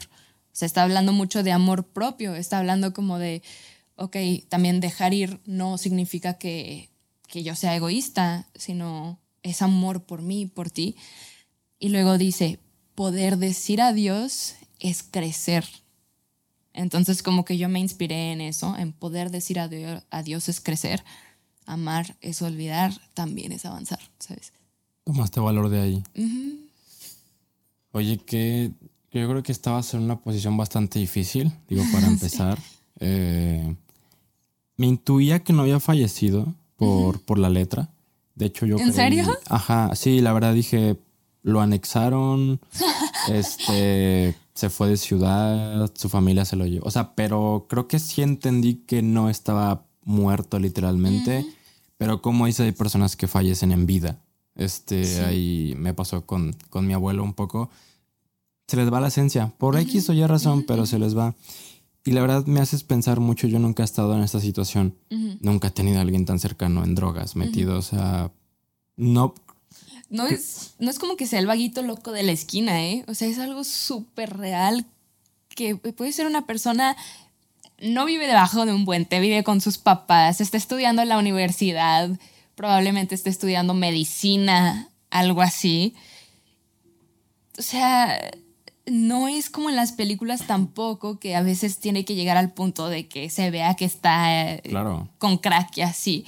Pero a veces la gente se empieza a perder y se empieza a perder su esencia y de pronto les preguntas algo y no se acuerdan porque estaban idos o de pronto este pues ese tipo de cosas como el dolor de tener que como que recoger a alguien y sí sí supongo que te contrasta demasiado o sea ver a, ver a quien tú conociste de una manera claro.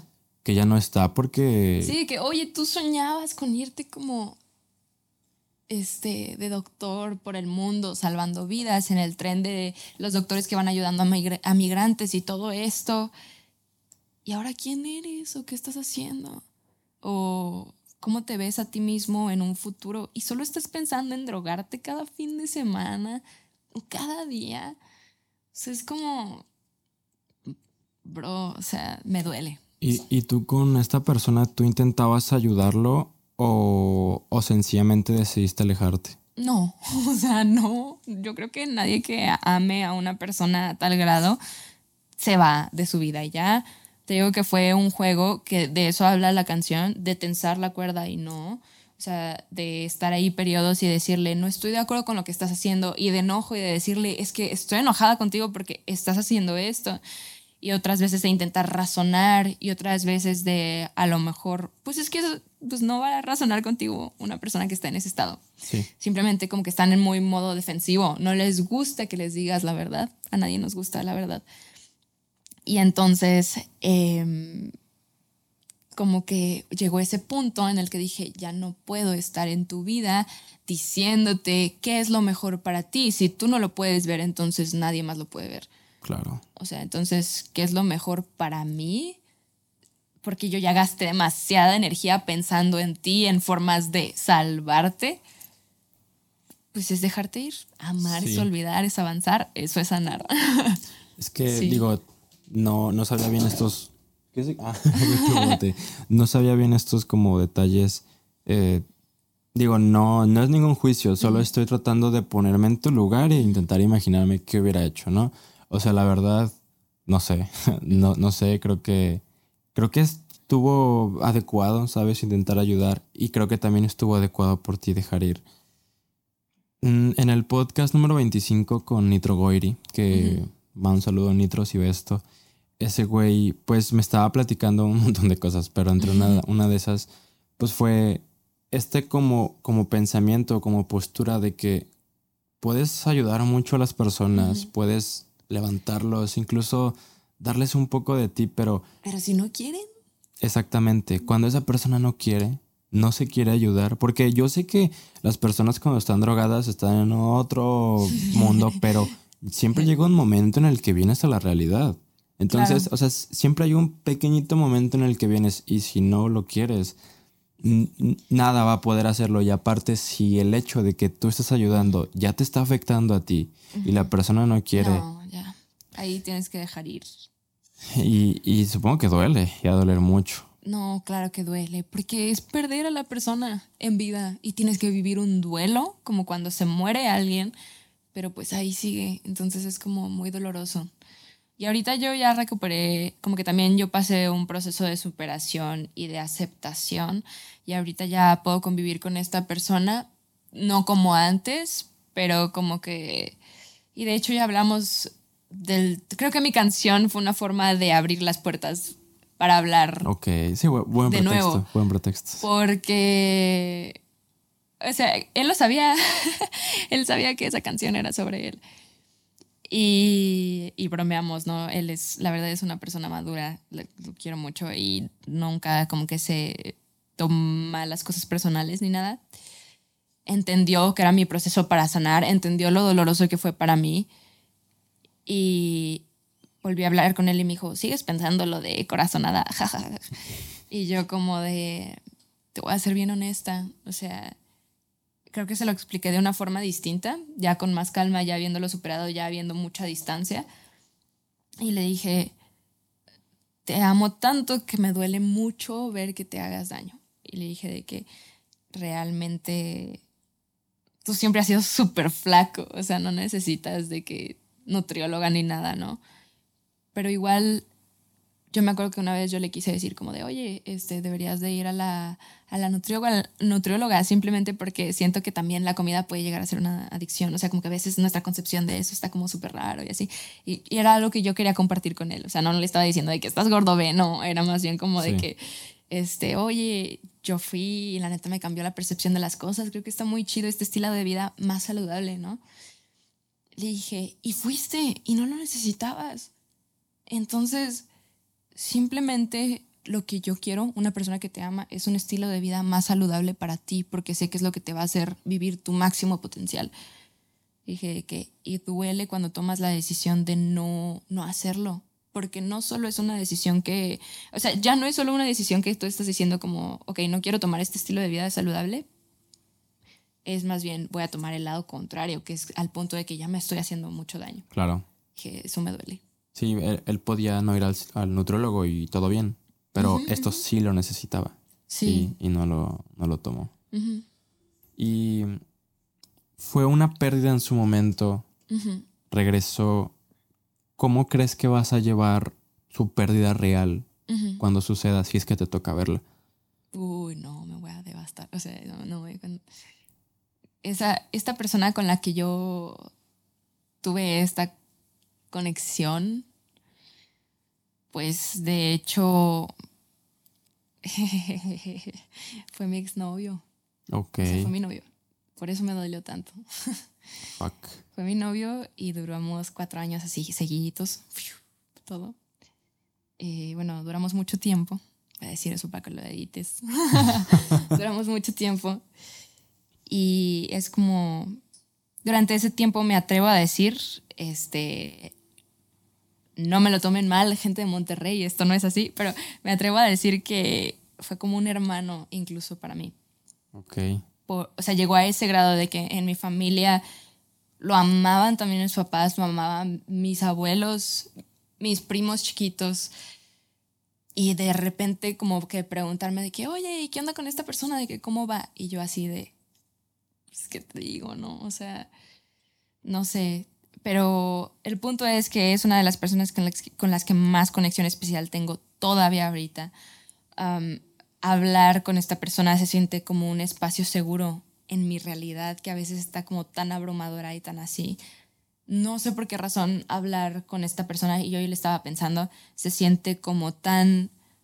Mm, como que me quita un peso de encima, como que siempre me siento escuchada, como que siempre me siento apoyada, a pesar de que pasen años y no sepamos del otro.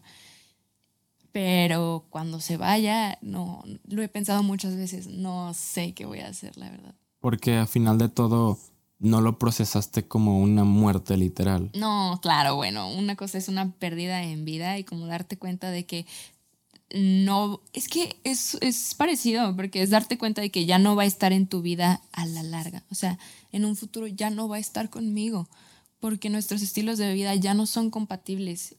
Mm, y porque implica demasiada energía para mí estarme preocupando por esta persona.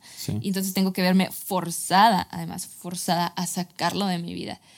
Pero es lo mismo cuando alguien se va, tengo que verme forzada, porque yo no lo decidí, a sacar a alguien de mi vida o sea, alguien que se murió de mi vida, es muy parecido, pues, un duelo así, a pesar de que no es lo mismo, obviamente. Pero... Chale. Pues es que digo, esos procesos con todas las personas van a ser muy difíciles. Solo me daba curiosidad porque ya había habido como un previo de un adiós que igual se volvió en un hola después, ¿no? Pero diferente. Pero sí, supongo que nunca va a ser igual una muerte natural a una muerte en vida o como, como lo quieras llamar. Y bueno, esta es una pregunta personal, la verdad me dio un poquito de curiosidad, si no quieres responderla todo bien, pero no se ha vuelto entonces a tocar el tema de que vuelvan a estar juntos porque ya está bien. Uy, no, o sea, bueno, yo no sé si está bien, la verdad. ok. Entonces, o sea, puedo hablar con él, pero no sé si, está, si está bien y... Entonces ahorita estoy concentrada en mi carrera y él está concentrado en otras cosas no sé qué vaya a pasar a futuro, la verdad. Pero no, no lo veo así ya. O sea, siento que ya ninguno de los dos nos vemos como de que, ah, me gustaría estar contigo de nuevo. En el momento sí me dolió que decidiera no estar conmigo y tomar el otro camino. Claro. Creo que ahora tienen más contexto de que me dolió todavía más ese abandono. Porque era tu novio. wow, no, es que eso sí da un contexto bien, bien diferente. Al final como que me lo empecé a oler, ¿sabes? Todo el mundo en los comentarios, morra, ¿te gustaba? Y yo, pues sí, pues sí, lo amaba. Ah". Era, o sea, en ese momento era el amor de mi vida. ok, qué fuerte. Sí. Pues lo siento mucho por eso, pero me, alegra, me alegra que hayas podido avanzar, ¿sabes? Que hayas terminado avanzando. Sí. Y ¿sabes qué? También avanzó el podcast. Sí, ya va un buen Vamos, sigue grabando esta cámara, ¿verdad? Sí. Sí, ah, súper bien. Bueno, mira, llegamos a la parte casi final, pero la, la, novedad, la nueva parte, la nueva sección que tú vas a inaugurar. Eh, ahorita de preguntas, pues creo que ya platicamos de muchísimas cosas. Sí. Ya sabemos mucho de ti. Ni te hacía falta tu guion. Es, ya la verdad, nada más fue como para ver qué onda, pero fue saliendo todo muy chido y eso, eso siempre me gusta de los podcasts. Pero bueno, eh, hay, hay dos secciones para toda la gente que nos está viendo. Hay dos nuevas secciones. Una es de preguntas random, que ya existía, pero la rediseñé. Y de preguntas de cultura general. No son preguntas muy elaboradas, o sea, te digo, las pensé yo, yo no ¿Quién soy... fue el faraón de Egipto durante a, a tal año? De hecho, a tal- esa es una. No. No. mira, o sea, son. Creo que yo es muy general. Este, aquí tengo dos. Tengo un platito de cereal y tengo un bote de, de cristal. Entonces, no sé cuál es cuál. Ahorita deja leer una, ya te digo cuál es cuál. Así que. A ver. Espérate, no sé cómo distinguir por esa pregunta. No sé si son random o es de cultura general. Ok, estas son random. Ok. Eh, ¿Con qué quieres empezar? ¿Random o cultura general? La que quieras, estoy preparada. Ok, vamos a empezar con cultura general para aliviar con las random, ¿va? Que, que son como más cagadas. Nomás déjame confirmar que sí sean a los cuantos. Ah, ok. Va, cultura general. Aí va, comenzamos con cultura general. Te lo voy a pasar. Ok. La sacas y tú misma la lees, ¿va? La- las lees en voz alta. Ay, no manches, tengo miedo de verme como el Justin Bieber cuando le preguntaron los continentes. ¿Qué pasó en el proceso electoral? No manches, oye. En el proceso electoral de México de 1988. Puta madre, yo nací en 2001. Yo también.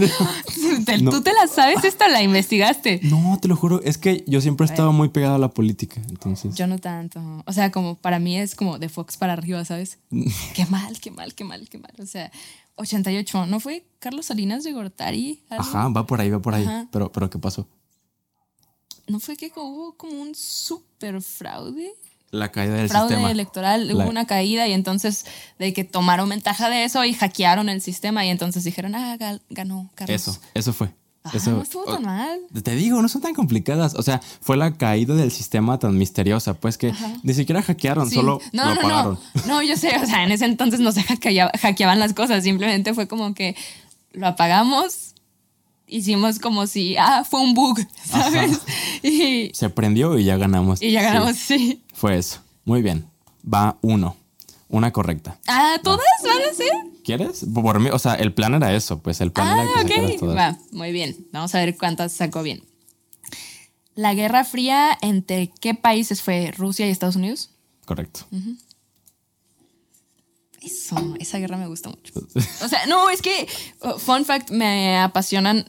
No me gusta que haya guerras, pero me gustan los datos curiosos sobre las guerras y sobre las trincheras y todo Sí, a eso. mí también, por eso las puse. Se me hace bien interesante. Sí, a mí también.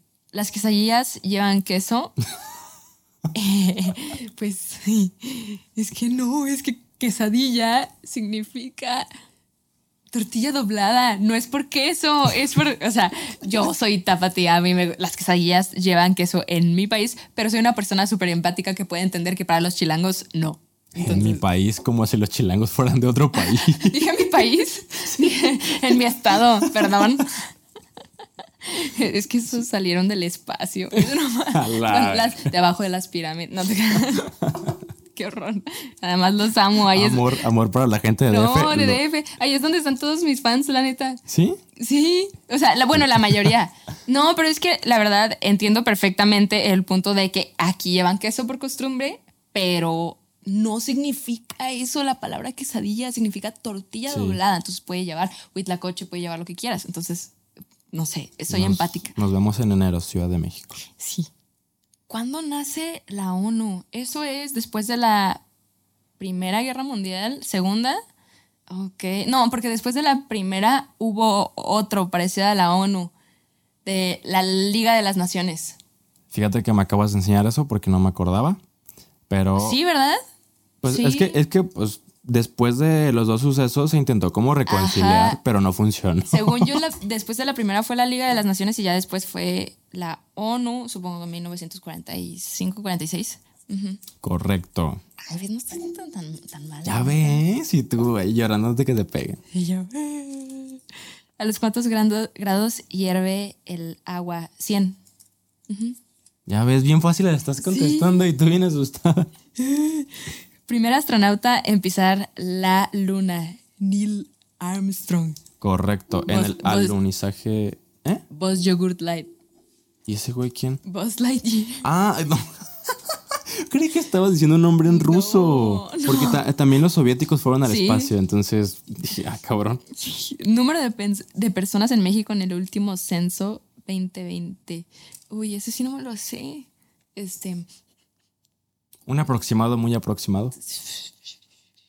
como 50 millones, ¿no? ¿Cuánto? 126 millones. Ah, ok, sí, 50 millones. Ha de ser como lo que tiene CDMX solito. No mames. No, creo que Ciudad de México tiene como 10 millones, más o menos, de habitantes. Aquí, aquí, Borra eso. aquí, aquí en Guadalajara, en la zona metropolitana, somos como 8 millones, más o menos. Sí, eh, o sea, en Guadalajara me lo sé desde siempre que son como de 6 a 8. Sí. Pero no sabía el de México. No, no son tantos. Material más duro conocido. Mm, ah, esto me lo enseñaron en química. Más duro. No manches, me siento muy tonta. ¿Hierro? No. ¿Cuál es? ¿Ya? ¿Te rindes? No, a ver. Llevas todas bien. Sí, ¿no? No, excepto No. la del censo. Ya fallaste, ya fallaste. una. Ay, bueno, el censo está muy específico. Pero si hubieras dicho 120 millones, digo, ah, bueno, más o menos. Carajo, ya sé. Mm, el material más duro. No, no, no, no, no, no me acuerdo, la verdad. El diamante. Ah, pues sí, el diamante corta hasta el metal. Qué horror. Que ahí corta todo. es el, ah, bueno, hasta ahorita creo que es el más duro. A ver, ¿cuántas quedan? Quedan tres. Va. Pintor de la Capilla Sixtina. Uh, soy su super fan. Botti. Ah, ¿verdad? Miguel Ángel. El señor Mickey. Botticelli. Ah, Miguel Ángel. Yo no conozco muchos pintores. Yo so- solo sé eso porque es como lo más emblemático, Ah, ¿sabes? mira, si estas preguntas yo te las hubiera hecho No, a ti, sí. ya hubieras reprobado todo. ¿no? Completamente, la verdad es que no hay duda. Me gusta muchísimo la arquitectura y, y la pintura. Me gusta demasiado. Entonces, Mm, Por eso conoces tanto de eso. Sí, Qué chido. Pues es arte al final de todo. sí. ¿Cómo se utilizaba el Internet a principio de su historia? Mm, pues, ah, el Internet, no las computadoras. Ya iba a contestar las computadoras. Mm, el Internet. O sea, ¿pero a qué te refieres? ¿Como en la vida cotidiana? No, solo, o sea, la internet cuando comenzó a existir, ¿qué uso tenía? Mm, No, no. O sea, no tiene que ver vida cotidiana o no porque yo iba a cotidiana. decir, no, pues antes prendías la compu y sonaba... uy, No, no, no, no, no. Y tardaba como siete minutos. El, el internet per se, ¿qué función tenía en la humanidad? Mm, ¿No empezó tipo como una enciclopedia, como una red? Eso fue después. Eh, La enciclopedia fue un poquito después.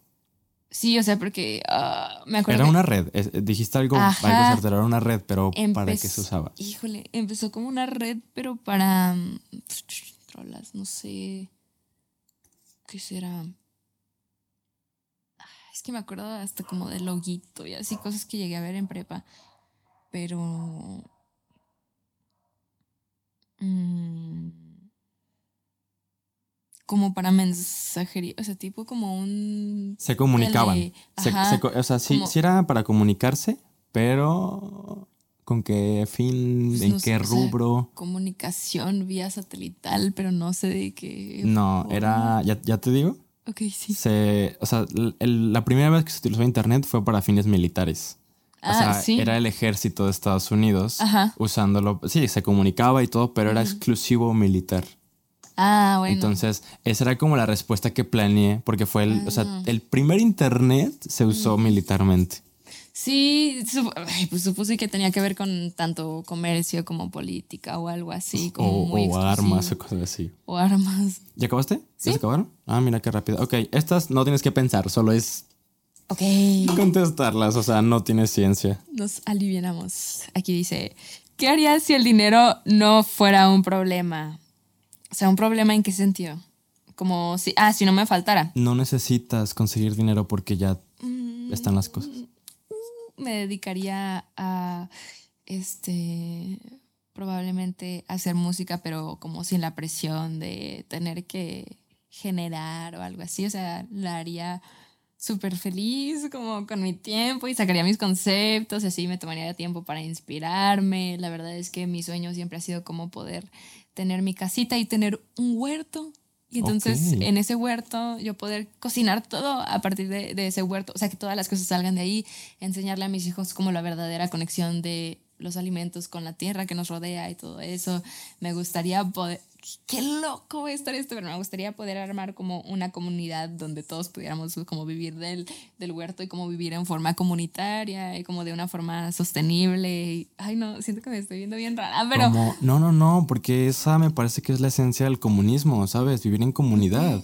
O sea, no, no el comunismo de la URSS, no el comunismo de, de, Cuba, no, no, no. Un comunismo donde no hay gobierno. Es que, donde por ejemplo, hay sociedades que digo, es difícil, o sea, es muy difícil. Yo no, no estoy este, favoreciendo el comunismo ni nada. Realmente el capitalismo me van a funar, pero se me hace un sistema padre porque, o sea, sí es muy injusto. Siento que todos los sistemas económicos han sido muy injustos, pero se me hace padre que uno tiene como la posibilidad de, de subir y bajar eh, de, de nivel socioeconómico. O sea, es la historia de muchas personas, o sea, y, y, se me hace padre como esa pequeña libertad, ¿no? Obviamente no me gusta, por ejemplo, que viene acompañado de muchísimo consumismo y es donde digo como de... No, y explotación. y explotación y para que haya gente que tiene como mucho dinero, tiene que haber gente del otro extremo y es muy feo.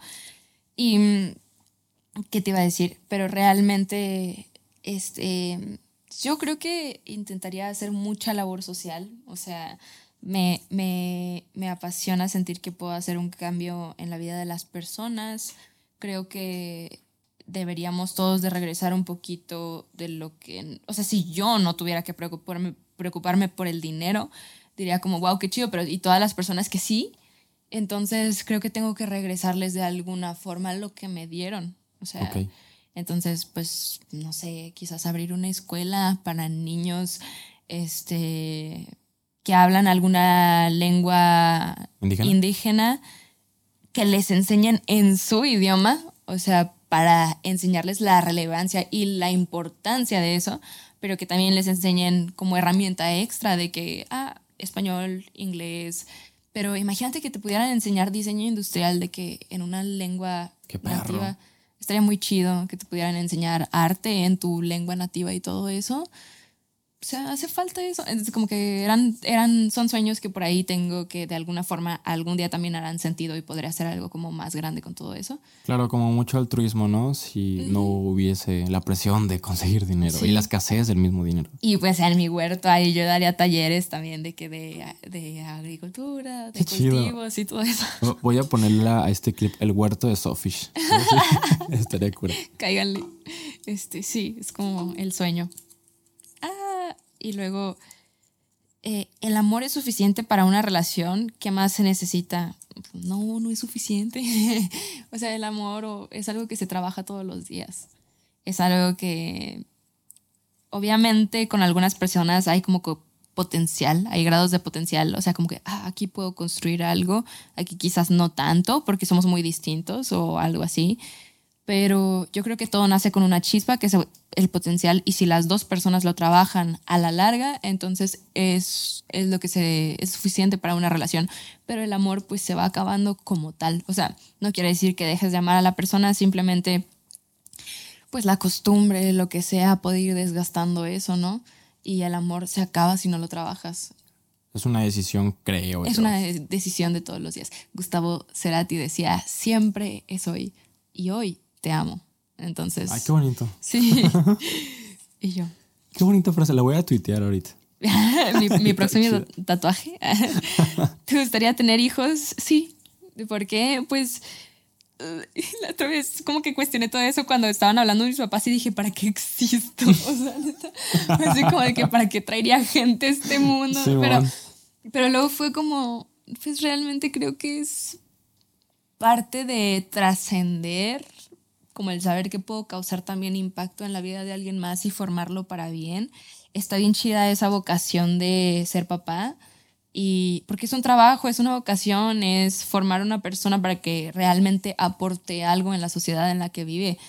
Mm, entonces, a mí nunca me ha importado si es propio o, por ejemplo, o sea, si es biológico o si es adoptada realmente yo en mi vida como que mi sueño era tener uno que fuera biológico y otro que fuera adoptado.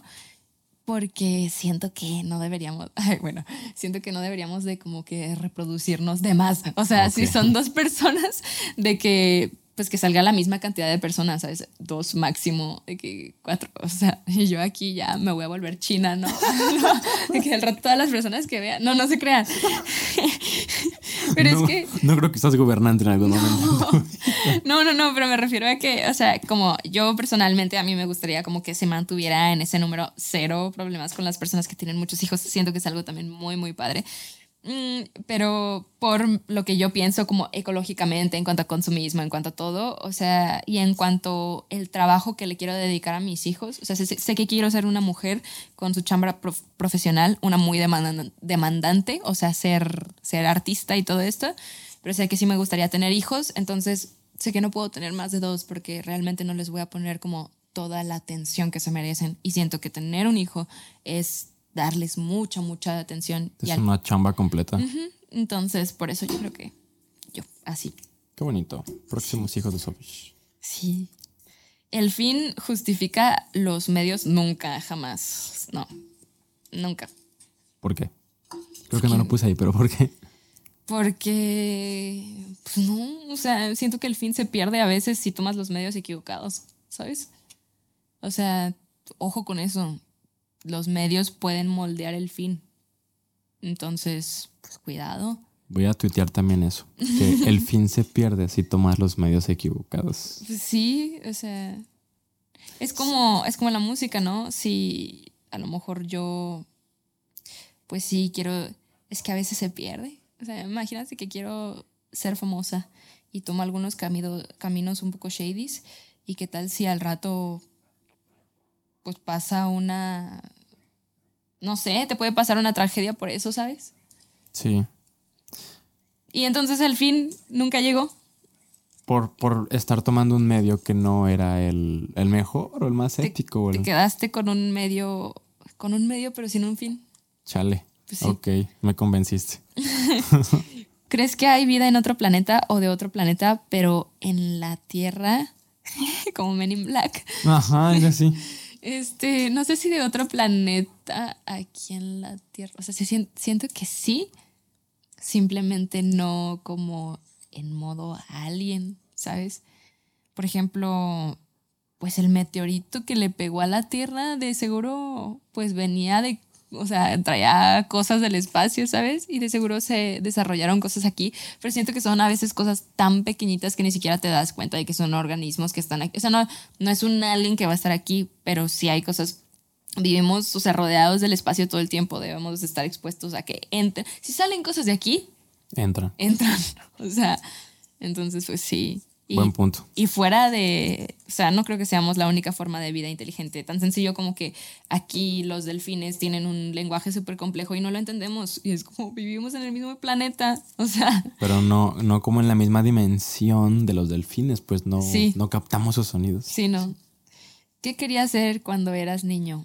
Mm, yo creo que tengo algunos papeles, según yo, que dicen que quería ser bailarina y así. Pero ya iba encaminado como a lo artístico, a lo artístico. Pues un tiempo también quise ser doctora. O sea, me gusta mucho la biología, me gusta mucho la ciencia. Entonces, un tiempo también quise eso. Mm. Ganó lo artístico. Quería muchas cosas, sí, la verdad. O sea, me gustan muchas cosas.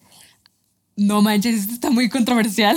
¿Por qué? ¿Cuál es? AMLO es la esperanza de México. No creo que contestaré muy elegantemente. Puedes no contestarla, ¿eh? También. No, sí, puedo contestarla. No creo que ninguna persona sea la esperanza de México.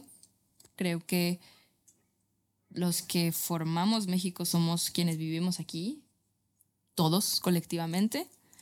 Entonces, no, esa persona no es la esperanza de México, somos nosotros, somos todos y lo formamos como el amor día con día. Entonces, esa es mi súper respuesta elegante. Bien bajado ese balón, ¿eh?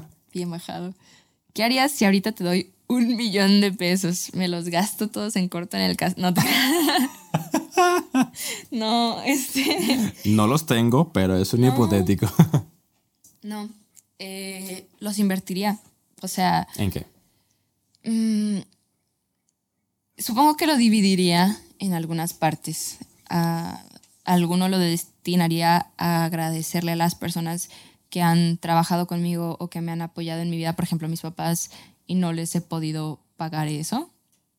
Otra parte la invertiría porque quiero que esas personas que estuvieran en mi vida, o sea, quiero poder seguir generando, no quiero que se me acabe, o sea, quiero que pueda seguir generando para yo seguirle pues regresando a las personas que conozco, a mi comunidad. O sea, no lo veo como solamente dinero para mí, es como si sigue generando solito, entonces puedo seguir haciendo trabajos en mi comunidad.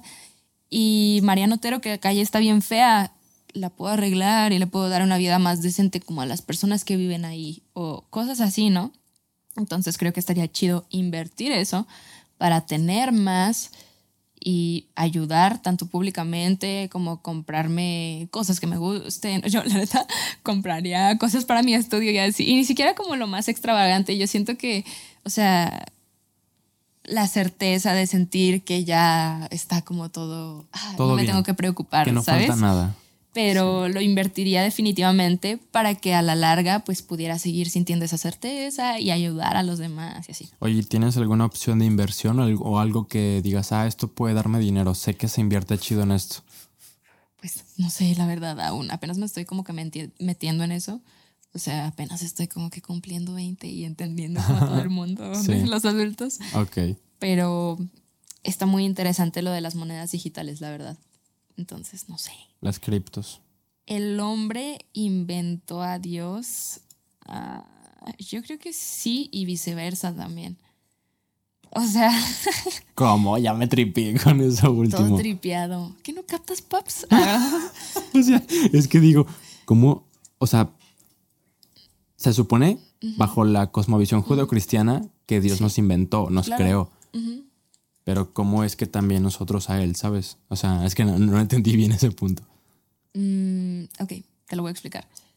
Pues eh, yo no sé si es Dios.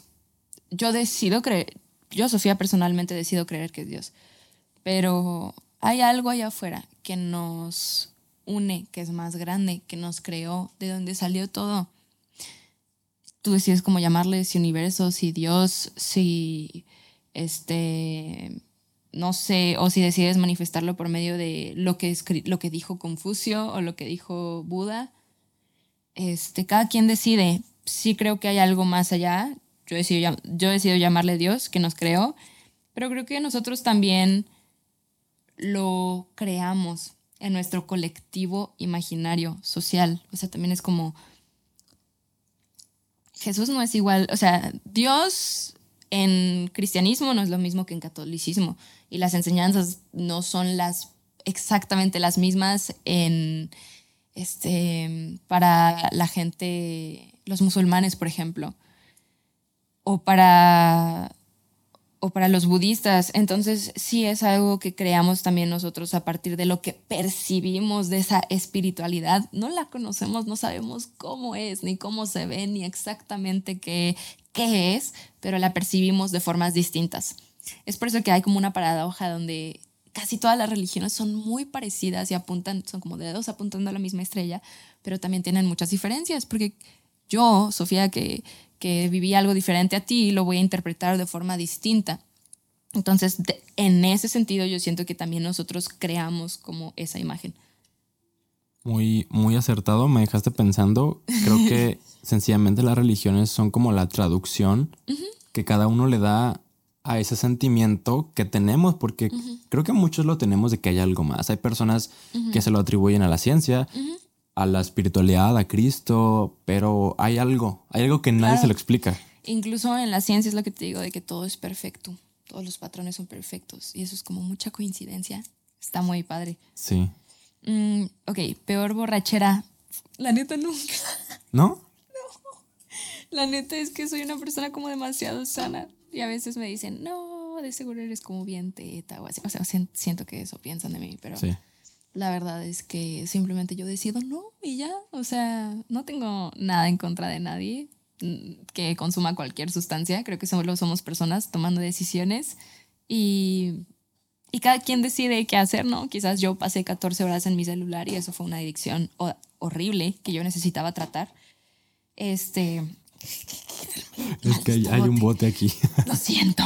no te apures. Pero, mm, pero no, nunca he tenido como tal una borrachera. O sea, esas otras anécdotas sí tengo porque pues, ya luego te las podría contar fuera de cámara. Pero, pero no, la verdad es que como yo lo veo, no me gusta como depender de sustancias externas. O sea, no soy antivacunas, ¿eh?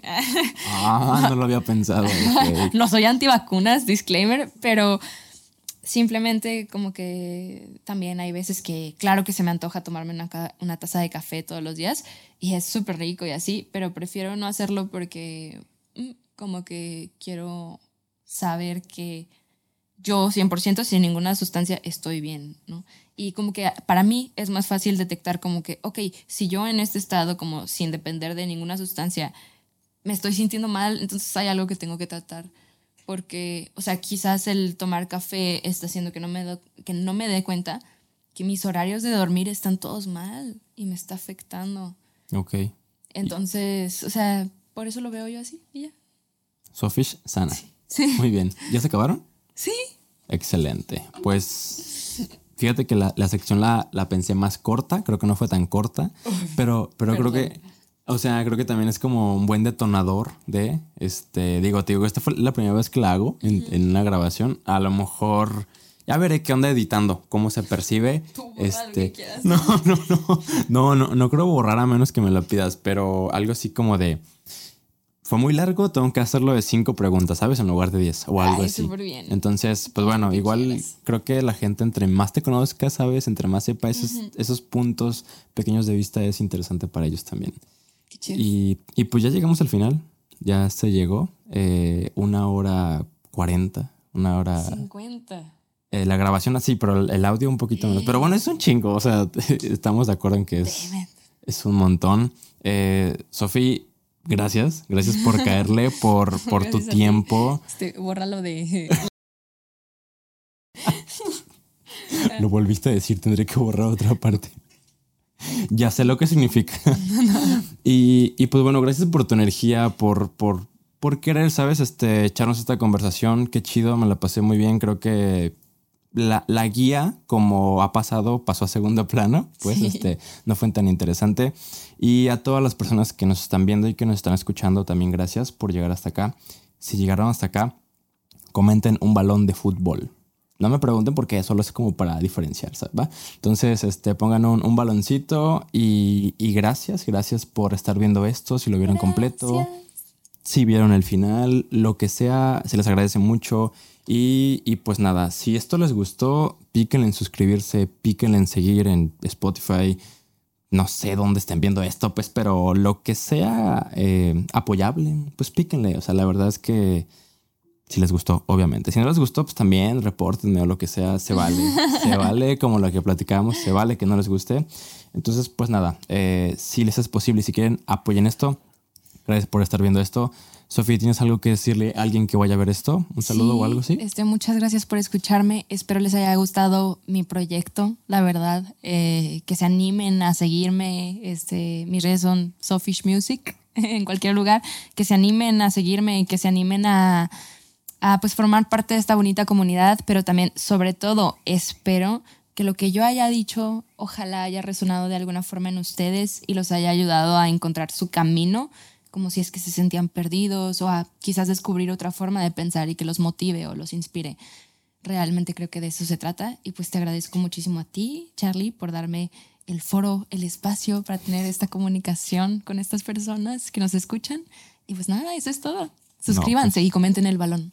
Exactamente, balón y suscribirse. Gracias a ti de nuevo, eh, a todos. Creo que ya, ya comenzaría a redondar si sigo hablando. Eso, eso ha sido todo, la verdad. Yo también espero haberles ayudado. Si dije una pendejada, discúlpenme, créanme que soy humano como ustedes y este proceso de estar hablando con personas pues va en crecimiento.